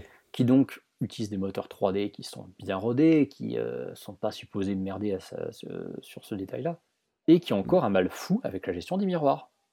Ah, c'est marrant. C'est-à-dire que, euh, alors bon, je tape souvent dessus parce que je trouve que c'est un des pires exemples qui soit, mais euh, donc tu as un jeu qui est sorti en octobre 2016 qui s'appelle Mafia 3, qui est donc le troisième épisode de la série Mafia, qui Mhm. est un jeu qui, c'est vrai, était trop ambitieux, qui a été développé par une équipe qui était un petit peu, euh, enfin, composée à moitié de gens expérimentés et à moitié de gens dont- qui débutaient un peu dans le milieu, et euh, à qui on a, ouais, à qui on a demandé de faire un jeu beaucoup trop, beaucoup trop gros pour le- le- le- l'expérience qu'ils avaient. Et s'il y a des très bons points dans ce jeu, techniquement, il a la ramasse sur plein de trucs, et un des pires détails qu'il y a, c'est la gestion des miroirs. En gros, un, c'est un jeu qui se joue à la troisième personne. Et euh, quand, tu, quand tu vas par exemple dans un, dans un bâtiment qui a une salle de bain ou un truc comme ça où tu as un miroir, euh, tu, vois ton, tu vois ton personnage arriver déjà tardivement dans le miroir. C'est-à-dire tu vas arriver face au miroir, le miroir il est, vide, il n'y a rien dedans. Enfin, si tu as le reflet de la pièce mais tu pas le personnage. Puis au bout de 3-4 secondes, tu vas voir l'image figée de ton personnage qui, qui s'imprime dedans. Sauf que toi tu continues à te déplacer. Et pareil, 3-4 secondes après, tu vas avoir bah, une nouvelle image figée de ton personnage dans une autre position qu'il a prise après. Et tu te dis, c'est quand même dingue que 20 ans après Mario 64, avec les moyens qu'on a et les machines qui font tourner ça, on soit pas Mhm. foutu d'avoir des, des jeux qui fassent tourner un miroir aussi proprement que Mario 64 sur une 64. Quoi. Comme quoi. Et Mario 64, c'est. À l'époque, il nous a bluffé, mais je pense qu'à l'époque, on n'avait pas conscience de d'à quel point il pouvait être d'une propreté ahurissante techniquement pour son époque. Parce que aujourd'hui et maintenant, 20 ans après, quand on, quand on parle de l'époque N64, PlayStation Saturn, on voit souvent ça un petit peu comme une époque maudite qui est vraiment la pire époque de rétro gaming possible parce que c'est celle où les jeux sont le plus injouables. Pourquoi? Parce que les jeux 2D, ça vieillit finalement plutôt pas mal. Ça reste jouable, c'est un, un axe de gameplay qui est facile à comprendre. Les jeux 3D de l'époque, tu les mets forcément en comparaison avec les jeux 3D modernes. Et c'est des caméras qui souvent sont lentes, qui se dirigent mal, c'est un framerate dégueulasse, c'est euh, des, mouvements qui sont qui répondent pas forcément toujours bien, ou alors c'est un peu lent. Et Mario 64, tu rejoues aujourd'hui, tu ressens pas ça. Tu, le jeu, tu trouves que bah, il, est, il, est encore bien fluide, qui répond bien, que la caméra elle suit bien, que les, tout ce que tu essaies de faire, tu voudrais le faire dans un jeu actuel, bah finalement euh, tu feras à peu près la même chose pour le même résultat. Et en plus, bah, il n'est pas, il est pas grossier au niveau de ses polygones. Il est, ah il est propre à regarder Mario 64. Il est très très propre. Et, euh, et je pense qu'à l'époque, non seulement on a pris une baffe monumentale parce que c'était le premier jeu de ce style-là et qu'il était très maîtrisé, mais on a pris une baffe sans le savoir parce qu'on jouait à un jeu qui, 20 ans après, serait toujours aussi agréable à jouer. C'est ça. Et ça, on pouvait, ça. ça, on pouvait évidemment pas le savoir, mais c'était inconscient. C'est-à-dire que la partie de nous qui kiffait, elle le kiffait parce qu'il avait un petit truc en plus qu'on ne, pouvait pas définir, qu'on ne pouvait pas comprendre. Et c'est 20 ans après qu'on l'a compris, qu'on s'est dit Ah ouais, mais en fait, c'est vrai que quand j'y rejoue aujourd'hui, je comprends pourquoi à l'époque j'ai autant kiffé. Quoi. Eh Alors, il y a, en plus, il y avait plein d'idées partout par rapport à la gestion du mouvement. Je pense par exemple à ces, euh, ces, ces bouts, euh, les fantômes que tu devais mm. battre en tournant autour d'eux. Non, c'est les yeux. Les yeux mm-hmm. que tu, détruisais en tournant autour d'eux. Enfin, tu avais plein de petits trucs. Les boss qui étaient franchement euh, très spectaculaires, même pour l'époque, finalement. Mm. Enfin, il y a quand même des gros sprites. Enfin, c'est même pas des sprites. Enfin, on parlait plus de sprites, hein, mais voilà, c'était des, euh, des formes 3D, mais qui étaient quand même toujours très bien foutues, finalement, pour l'époque, et toujours très, très dynamiques. Enfin, voilà, il y a cette notion de dynamisme qu'on retrouve régulièrement dans le jeu, qu'on ne trouve pas forcément ailleurs, même sur des jeux plus récents. Ou... Ouais, très clairement. moi, il y a moment, je me souviens, enfin, un truc qui était des fois un peu pénible dans les jeux Mario, c'est les niveaux en sous-marin, enfin, les niveaux sous l'eau. et là, tu as deux niveaux sous-marins qui, sont juste extraordinaires. Enfin, le, le niveau du sous-marin, justement, où en fait tu commences dans une cave, euh, bah en fait, euh, je sais pas comment ça se passe d'ailleurs, tiens, j'ai un peu oublié. Le, celui où tu as le sous-marin de, de, Bowser qui disparaît après l'avoir. Euh, Tout à fait. Mais en fait, tu arrives, tu t'es éjecté en fait du, ciel entre guillemets, donc tu tombes dans un premier bassin qui est, circulaire et qui est très profond, et mm. tu as un deuxième bassin qui est anxieux sous-marin, et, les deux sont reliés par un autre tunnel sous-marin. C'est ça, voilà. tu es obligé d'aller dans ce niveau sous-marin. Et euh, voilà, en fait. Puis tu as plein de petites astuces comme ça. Par exemple, le coup, euh, tu, tu cherches comment euh, avoir le pouvoir pour voler.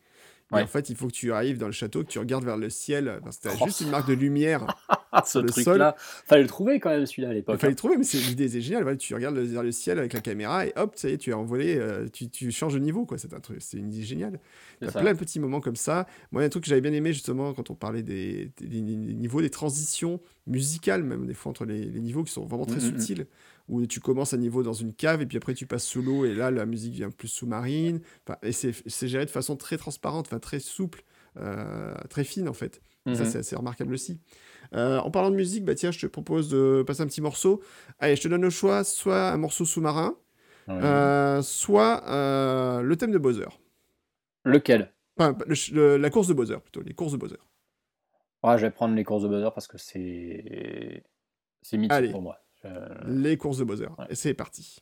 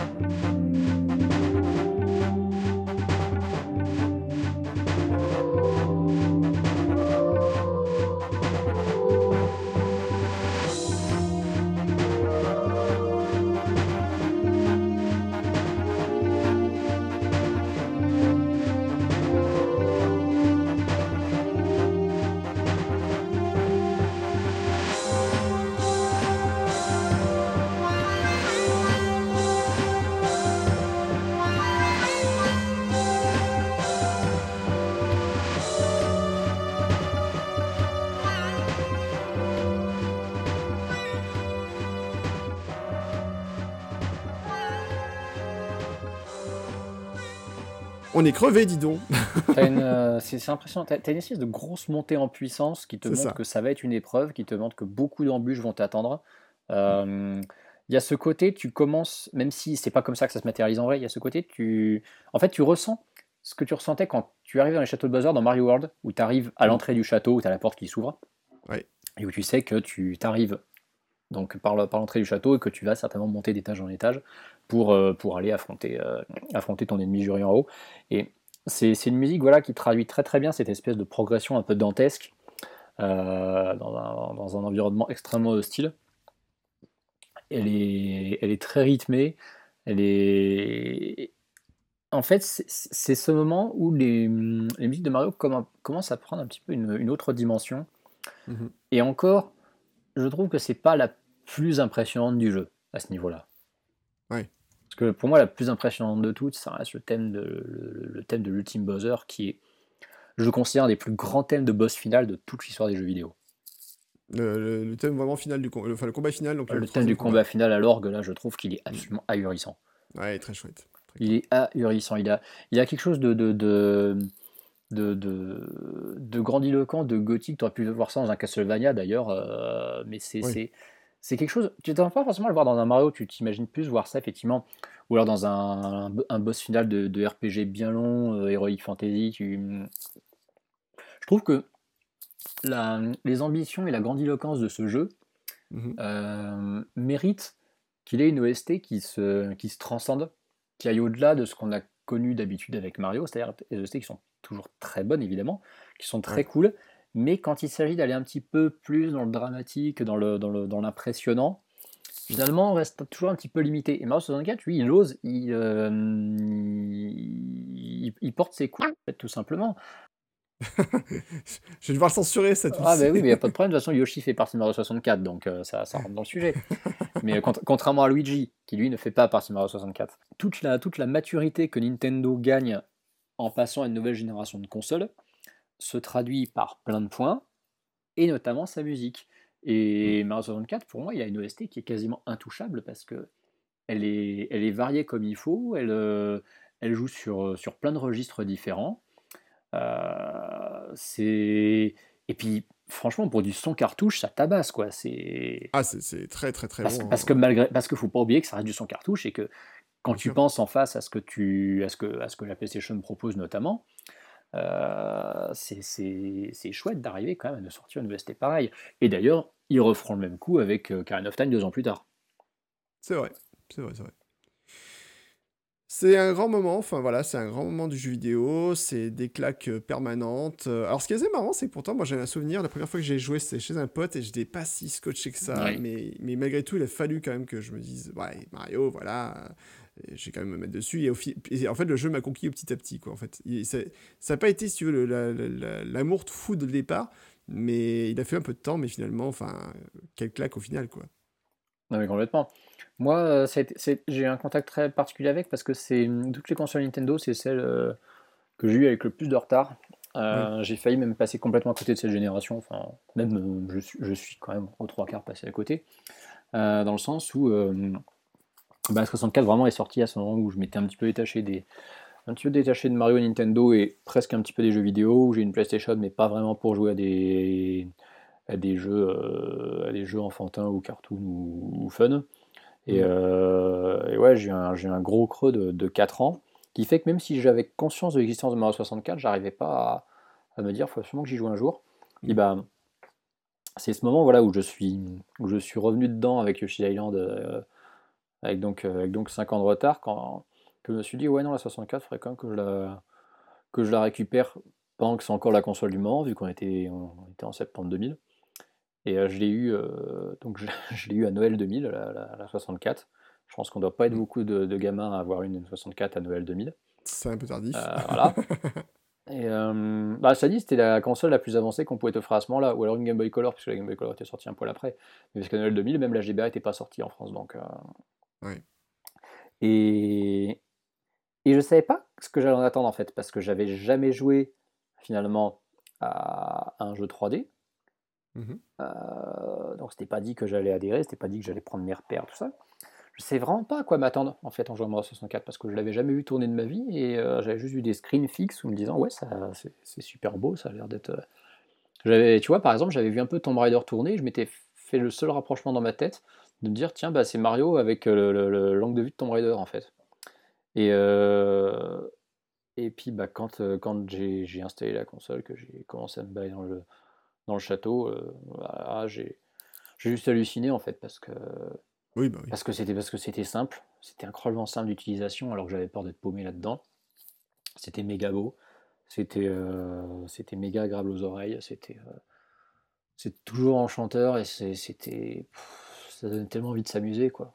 Et euh, et ouais, j'ai un, un, premier contact avec Mario 64 qui pour le coup était méga à la bourre, mais je pense que le, le la trajectoire un peu bizarre de joueur que j'ai eu à l'époque fait que j'ai eu le même contact en fait que les gens qui l'ont eu, euh, qui l'ont eu en 96. Avec juste 4 ans de retard, mais je l'ai, ressenti de la même mmh. façon. Et, je, suis content d'avoir pu le ressentir de cette façon-là parce que j'aurais très bien pu complètement passer à côté. Ouais, c'est ça. Tu aurais pu effectivement rater un, jeu qui est quand même un, un, pinacle du jeu vidéo, il n'y a pas à dire. Hein. Alors, ouais, si, si on prend. Oui, pardon. Ouais, c'est, un. Pour moi, c'est un des franchement, il n'y a pas y a, y a, rien à dire, c'est un des plus grands jeux de l'histoire. Mmh. Il est, il est fondamental parce qu'il est à la base de plein de choses, euh, mmh. comme Ocarina of Time le sera deux ans plus tard. Et ce qui est marrant, c'est que si, si Ocarina of Time n'avait pas existé, on pourrait presque troller en disant c'est incroyable, le meilleur jeu de la 64, c'est son jeu de lancement. Oui. Parce que franchement, il est, pour moi, meilleur que quasiment tout ce qui est sorti après sur cette console. Ah bah, il est... a, disons que la concurrence, après, a eu du mal à, se rapprocher, c'est sûr. Et, tu hein. sais, sais, à quoi ça me fait penser? Ça me fait penser à Breath of the Wild sur Switch. C'est vrai. Parce que pour l'instant, je suis désolé, mais je pense pas qu'on ait sorti un meilleur jeu de Breath of the Wild sur Switch. Déjà, est-ce qu'on a sorti un jeu aussi bien? Pour moi, le seul qui peut s'en rapprocher, c'est Mario Odyssey, et même s'il est ultra chouette, il tient pas la comparaison avec Breath of the Wild. Ouais, très clairement. Je suis d'accord. Parce qu'en en fait, ils sont, ils sont excellents tous les deux. La différence, c'est qu'il y en a un qui va marquer l'industrie du, jeu vidéo à jamais, qui va avoir une énorme influence. Et Mario Odyssey, bah, je pense qu'il n'influera rien du tout, en fait. Il est très, très, très cool. C'est un jeu qui est, qui est méga fun, sur lequel il y a des dizaines d'heures chouettes à passer, mais voilà, ça sera juste un Mario de plus, quoi. Alors que Breath of the Wild, effectivement, c'était un retour aux sources euh, ou une réinvention du jeu sur le point de vue sur lequel on se place, quoi. Ah, mais c'est un. Ouais, non, mais complètement. C'est un, un, monument et moi je suis, je suis convaincu que dans 20 ans on en reparle encore de Breath of the Wild. C'est tout à fait possible. Mais cela dit, dans 20 ans plus tard, on parle effectivement encore toujours de Super Mario 64. Alors, mm. d'ailleurs, à l'époque de la sortie du jeu, l'impact il est réel hein, et le, tout le monde s'en rend compte quand même qu'il y a quelque chose de, de, fantastique dans ce jeu. Euh, les magazines, enfin le jeu se vend super bien, ils ont 300 000 exemplaires, c'est qu'en fait grosso modo ils se vendent autant que la console au Japon, mm. hein, ni plus ni moins, c'est, ça reste le plus gros carton en termes de vente de jeux chez Nintendo, euh, pour, sur la Nintendo 64 hein, clairement, euh, puisqu'il avait vendu je crois 11 millions d'exemplaires. Quand t'achètes une 64 à ce moment-là, c'est dans le but de jouer à quoi? Bah, il y avait Zelda après. Ouais, mais... Ah, Zelda était aussi très très marquant. Enfin, oui, mais t'achètes pas la 64 à ce moment-là pour attendre Zelda deux ans après. Non, mais bon, euh, moi je sais que Zelda, j'ai plein de gens qui me parlaient de Zelda alors qu'ils n'étaient pas spécialement intéressés par Mario à l'époque, mhm. tu vois. Et euh, bon, tu vois comme quoi. Et alors, gros impact visuel, graphique, animation, sonore, euh, à tous les niveaux, enfin le jeu. Alors, un point d'ailleurs, on n'a pas précisé, c'est la première fois que Mario parle dans un jeu, si on oublie les versions CDI. Oui. Donc, c'est la première fois que Mario a une voix officiellement dans un jeu Nintendo.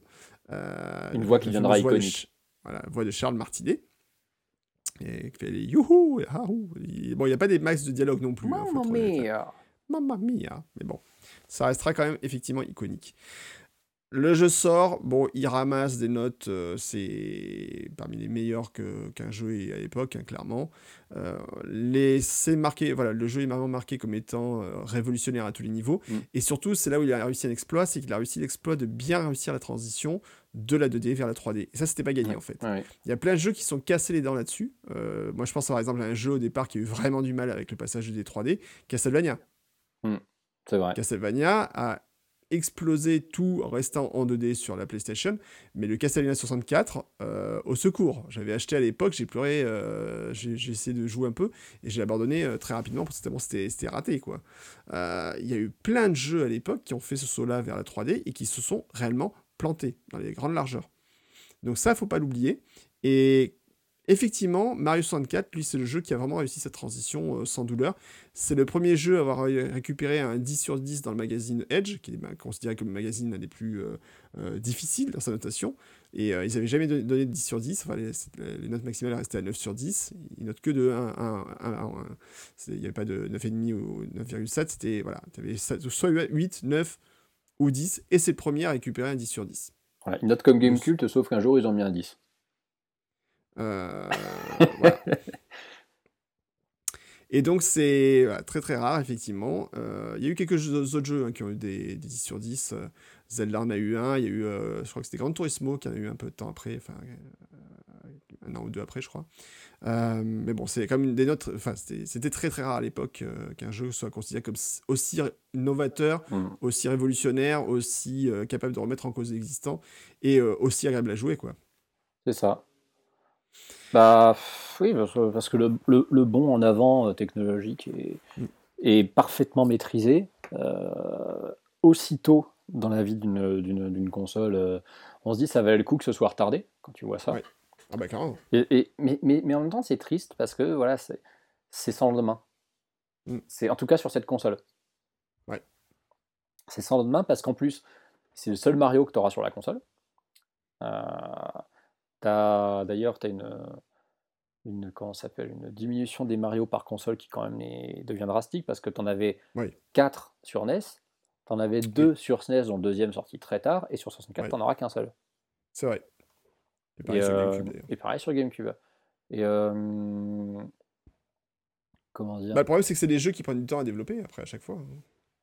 Oui, c'est ça. Et euh, tu as, une, bah, une grosse expertise derrière, tu as et puis, on sait très bien que Nintendo est capable de dire euh, j'enterre un jeu d'un an si jamais il n'est pas prêt. Quoi. Ouais, et puis en plus, bah oui, parce que comme le dit Miyamoto, euh, un, un, jeu, un jeu retardé peut encore être bon, mais un, mais un jeu mauvais le restera toujours, un truc comme ça. C'est ça, ouais. Parce que c'était que sa phrase exacte, mais c'est quelque chose qui ressemble à ça. Oui, c'est ça. Et, euh, non, et puis surtout, il y, a le vrai, il y a le vrai défi de se dire voilà, on a sorti Mario 64, est-ce qu'on est capable de refaire quelque chose qui vaille le coup sur ces générations de, de, de, de le suivre? mm. Alors, faut savoir quand même que sur la Super Mario 64 2 était prévu, mais sur le fameux 64DD, le fameux adaptateur euh, qui devait être un lecteur euh, réinscriptible euh, sur lequel donc qui, est sorti qu'au Japon finalement et que sur lequel il y a quasiment eu aucun, quasiment eu aucun développement, je crois. je pense qu'il je sais pas combien de jeux il y a eu sur le 64DD, mais vraiment pas grand chose. Et du coup, la suite avait été annulée, vu les problèmes de développement, vu le manque de succès de, de l'échec, enfin l'échec vraiment du, Nintendo 64DD. Et puis, euh, bah après, sont... le développement a continué. il y avait un hypothétique Super Mario 128, mais qui a été montré en fait sur GameCube après. Oui, c'était plus une démo euh, technique, hein, Mario 128. C'était une démo technique et en fait, il n'y a jamais eu réellement de Super Mario 128. La suite logique de Mario 64, c'est Super, euh, Super Mario. Vous avez pas du son. Sunshine. Hein.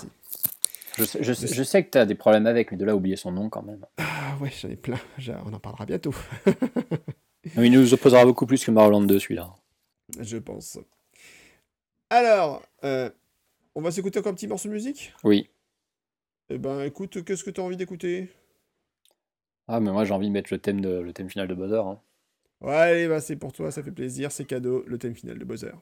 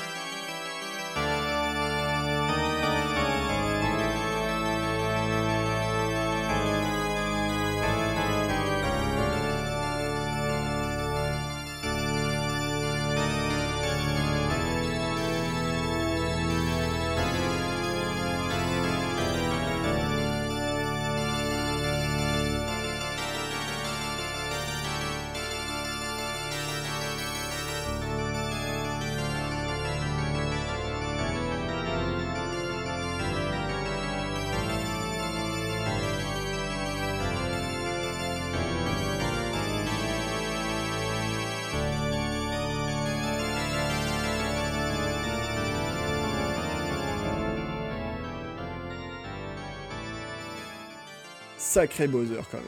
C'est une puissance, c'est magistral. C'est. Je ne pourrais, même pas employer une expression comme ça déchire parce que c'est trop, trop familier, c'est trop populaire pour un truc aussi classe en fait. En fait, cela dit, les musiques de Bowser, souvent, elles claquent, vraiment bien, quoi. On pourrait faire un super Bowser Battle, ah euh, je veux ah dire, les, les thèmes de Bowser, euh, à chaque fois, sont quand même assez cool. Le, celui de Mario Bros 3 était cool, celui de Super Mario World ah bah, est génial. Ça, je l'adore absolument. Euh, moi, celui de Super celui Mario... dans, Yoshi's Island dit tabassé aussi. Hein. Celui de Yoshi's Island tabassé. Je suis totalement fan du thème de Super Mario 3D World, qui a un thème de mm. Bowser. Enfin, le, thème final de la course de Bowser est extraordinaire. Enfin, c'est mes morceaux de Mario préférés largement. Enfin, non, ils sont, souvent pour Bowser, il y a vraiment des très très bons thèmes. Hein, faut pas l'oublier. parce que c'est un méchant qui en impose et il faut, faut, avoir des thèmes qui sont à la hauteur de son. Qui claque, quoi. À la hauteur de sa, de sa prestance et de sa démesure, ouais. C'est vrai. Allez, euh, bah écoute, je pense qu'on a bien abordé le sujet de Mario 64. On, a dit à quel point on adorait ce jeu. Je pense qu'il n'y a aucune euh, discussion là-dessus. Pour l'anecdote, euh, je suis la personne qui a noté Mario 64 sur jeuxvideo.com. Parce qu'en fait, comme le jeu était pas, ah comme, le jeu était sorti avant que le site commence à faire des tests, c'est un de ces innombrables jeux dont un test a été rédigé par un lecteur un jour pour, pour, un peu compléter la. Et donc je lui ai attribué la note de 19 sur 20. Et euh, la rédaction n'a hein. la rédaction n'a rien trouvé à redire à ce test. Bah, surtout qu'en fait, euh, moi je me suis dit, euh, enfin, à l'époque, je, je, savais déjà, je me suis dit, on laissera jamais un lecteur du site mettre un 20 sur 20 à un jeu, même si, même si c'est Mario 64. et après tout, je crois que Ocarina of Time avait eu 19. Donc j'y trouve juste comme petit défaut d'être un poil, un poil trop simple, de, de, de, manquer quand même un petit peu de, de challenge par moment. Mais oui, sinon, sinon c'est un, sinon, c'est un, un quasi intouchable. Hein. Enfin, après, on n'a pas parlé non plus du bestiaire. On n'a pas parlé de Nessie, tiens, le, le, monstre du Loch Ness qui cachait sous. Oui, ça c'est rigolo. Ah, le bestiaire est très très chouette. Hein. Le, bestiaire est... Ouais, le bestiaire est très très large. Il y a vraiment beaucoup, beaucoup d'ennemis. Euh, c'est un, vraiment un univers très très très et puis, et, puis, et puis les ennemis ont, ont, de la personnalité parce qu'ils sont plus vivants, ils font un peu plus dessin animé avec. Euh, mm. Ils ont quelque chose, voilà, tu, tu, tu, on a, on n'a pas abordé non plus les transformations, dis donc, c'est vrai. Oui, bah, oui c'est qui, bah, qui, en plus passe par la casquette de Mario, qui là commence à devenir un élément intéressant. Bah, encore une fois, 20 ans avant Mario Odyssey. Le fait mm. que euh, les trois transformations se font à partir de, sa, de, casquettes que tu récupères dans des, dans des blocs que tu. Mm-hmm. Là, ça reprend un peu d'ailleurs le concept des, des interrupteurs qui te permettent de, de solidifier certains blocs qui étaient jusque-là transparents, comme dans Mario World. Mm. Et euh, tu as notamment donc, bah, as la casquette qui te permet de voler, qui est celle emblématique que tu as sur la, sur la boîte du jeu d'ailleurs, avec, avec les, ailes de la casquette. Mm Tu as la. Comment elle s'appelle? Tu as celle qui te rend invisible. Metal Mario Tu as celle qui te rend invisible. Mais je veux finir sur le Metal Mario, parce que le Metal Mario, pour moi, c'est le plus stylé de tous, parce qu'elle a une musique qui est très rock avec, qui est très entraînante. Et, ouais, Metal Mario, je l'adore. Et puis Metal Mario, c'est quand même un, personnage bonus ultra caché de Mario Tennis. Je savais pas, mais ok. Ah, si, le Mario Tennis 64, tu peux débloquer Metal Mario en personnage bonus. D'accord. Et puis, et puis, Metal Mario, il est, il est repris dans Smash Bros d'ailleurs. Parce que tu as la casquette, as, la casquette métal qui est un des innombrables objets qui permet de transférer, je, disais Metal Mario, mais de transférer n'importe quel personnage en, version métal. Oui, tout à fait. Oui, bien sûr. Alors, on n'a pas parlé non plus, il y, a, plein dans les trucs euh, assez rigolos. Il y a ce niveau où tu peux devenir géant ou tout petit euh, sur les portes que tu prends, enfin les passages que tu prends. Il y a des warp zones cachées dans les niveaux mm. aussi. Il y a des petits passages secrets. Si tu es un bon endroit, bon moment, enfin bon endroit, bah, tu peux effectivement te téléporter à l'autre bout du, de, du niveau. Euh, le fait que la physionomie des niveaux change quand tu reviens dessus parfois. Enfin, t'as plein de trucs. Enfin, tu vois, typiquement, la, montagne, euh, c'est pas la montagne Bourbon, c'est le deuxième niveau de montagne, euh, qui a été repris d'ailleurs dans, je sais plus quel Mario récent. t'as le niveau aussi où le niveau de l'eau dépend de la hauteur du tableau dans lequel t'as sauté? Oui, aussi. Enfin, tellement, tellement, tellement de trucs. Ah, c'est un jeu rempli de subtilités de, de game design. Euh, et... les pingouins, on n'a même pas parlé du pingouin. le fameux pingouin. Et la course, et les courses euh, aussi, pareil, les courses de pingouins ou les courses, euh, ouais, le fameux pingouin qu'il faut ramener à sa mère, enfin, des trucs comme ça. Ou, le, ou les courses, ouais, les, les, sur les, les toboggans, mm. qui sont pas, pas forcément si évidentes que ça d'ailleurs. Non, mais il est, je dis, il, regorge, il regorge d'ingéniosité, il est, il est fun, il est beau, il est, il est ergonomique, tu te, tu t'y fais jamais chier, il est agréable. La pyramide. la, ouais, la pyramide. Le désert, en fait, tu, Le désert, tu commences dans le désert, puis après tu rentres dans la pyramide, tu peux rentrer dans la pyramide, et après tu vas combattre un boss à la fin. Enfin, c'est ouais, plein, plein, plein de trucs à faire et à refaire. Quoi. Et puis choper Super combat de mini-boss qui sont tous très différents. Réussir à choper l'étoile du vautour là, qui se balade autour. Aussi. Le, singe, le singe qui touche sur ta casquette. Euh. Ouais. Ah non, c'est blindé, blindé, blindé de petits détails. C'est. Mm. Ah, vous pouvez passer du temps dessus. Hein. De toute façon, on a, on, a, voilà, on a quasiment rien dit de négatif sur ce jeu parce que quasiment, quasiment rien à dire de négatif dessus. Non, enfin voilà, c'est souple, c'est beau, c'est bien animé, c'est riche, c'est bon, C'est simple, c'est le jeu qu'on attendait qu'il soit. Ouais, c'est ça. En fait, pour le coup, c'est vraiment le jeu qui pouvait vendre la Nintendo 64. C'est ça. Ah, mais c'est le jeu de lancement parfait d'une euh, console. Tu peux pas mieux lancer une console quand il y a un jeu pareil avec. Mm. Après, est-ce que moi je le place devant ou derrière euh, Ocarina of Time? Ça, c'est un autre débat. Je vais même pas me lancer dessus, je te dirais. Euh, ils sont pas comparables. Pour moi, ils se complètent. Ils sont aussi importants l'un que l'autre, mais pour moi, il n'y en a pas un qui est meilleur que l'autre. Bah, de toute façon, ils ont été développés en même temps. Hein. C'est comme, euh, comme Zelda et Mario mm. euh, sur NES. Hein. C'est la même chose. Comme Breath of the Wild et Mario Odyssey. Comme Breath of the Wild, Mario Odyssey, etc. Donc, en fait, souvent, d'ailleurs, les idées d'un vont dans l'autre et vice versa. Ça. Bon, alors maintenant, la grande question, c'est où est-ce qu'on classe? Et là, on avait dit normalement ben, qu'on classait les Mario 3D euh, entre eux et les Mario 2D entre eux. Puisqu'en fait, le problème, c'est que. Ben... Alors, d'ailleurs, le petit truc qu'il faut noter, il y a des personnes qui détestent les Mario 3D. Oui. Euh, je ne parlerai pas d'un certain journaliste euh, automobile euh, qui a été grand fan de Mario et duquel je dois peut-être une partie de ma passion. mais en tout cas, voilà, il y a beaucoup de gens qui ne sont pas fans du tout des Mario 3D, qui préfèrent largement les Mario 2D pour des questions de jouabilité, de précision et autres. Je peux les comprendre. J'ai très longtemps, j'ai très longtemps bloqué sur les Zelda 3D. Hein. Il m'a fallu, il, a fallu 2013-14 pour que je m'y mette enfin. Donc. Ouais. Et donc, du coup, c'est vrai qu'il voilà, y a, il faut de savoir voilà, que peut-être qu'effectivement, même si vous êtes fan des Mario 2D, peut-être que les Mario 3D sont pas votre cam. Et du coup, c'est vrai qu'on a préféré scinder les classements des Mario. Maintenant, pour le fun, si tu veux classer ce Mario-là dans les Mario 2D, généralement, tu mettrais où? Sachant qu'on ne le fera pas officiellement. C'est quoi, hein, c'est quoi le top 3 de base? Parce que c'est Mario World, Mario Yoshi Island et Mario 3, mais je me rappelle jamais dans quel ordre. C'est ça. Donc, Mario World, Yoshi's Island ex et Super Mario Bros 3 juste derrière.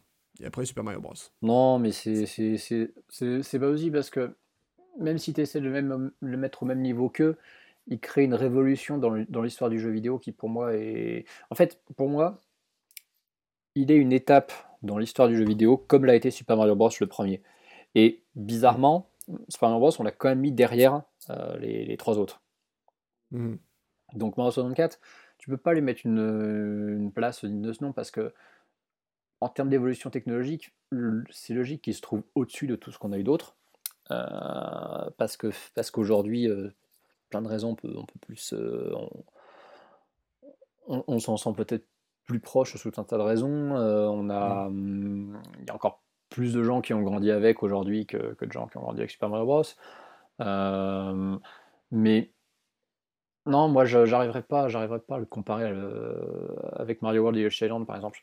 Je n'arriverai pas à te dire Mario, euh, Mario 64 est meilleur que Mario World ou Mario World est meilleur que Mario 64. Je, moi, j'y arriverai pas. C'est parce que je trouverais des raisons pour lesquelles euh, je trouve Mario 64 meilleur, mais j'en trouverais d'autres pour lesquelles je trouverais Mario World meilleur. Et euh, mm. et on va pas faire un triple ex non plus, quoi. Non, on peut pas. Donc Bon, donc on dit que c'est un classable. Donc c'est ouais, c'est pour ça que c'est bien qu'on passe à un classement sur les Mario 3D parce que parce que on a un stade où euh, il faut il faut scinder le classement en deux, clairement. Et puis surtout, en plus, euh, les Mario 2D, il y en aura encore qui arriveront, donc on aura toujours du classement à faire. Hein. En plus. Oui, parce qu'on aura New Super Mario Bros qui arrivera, et puis on aura évidemment New Super Mario Bros 2 qui est un des rares jeux que tu classeras plus bas que Mario Land 2.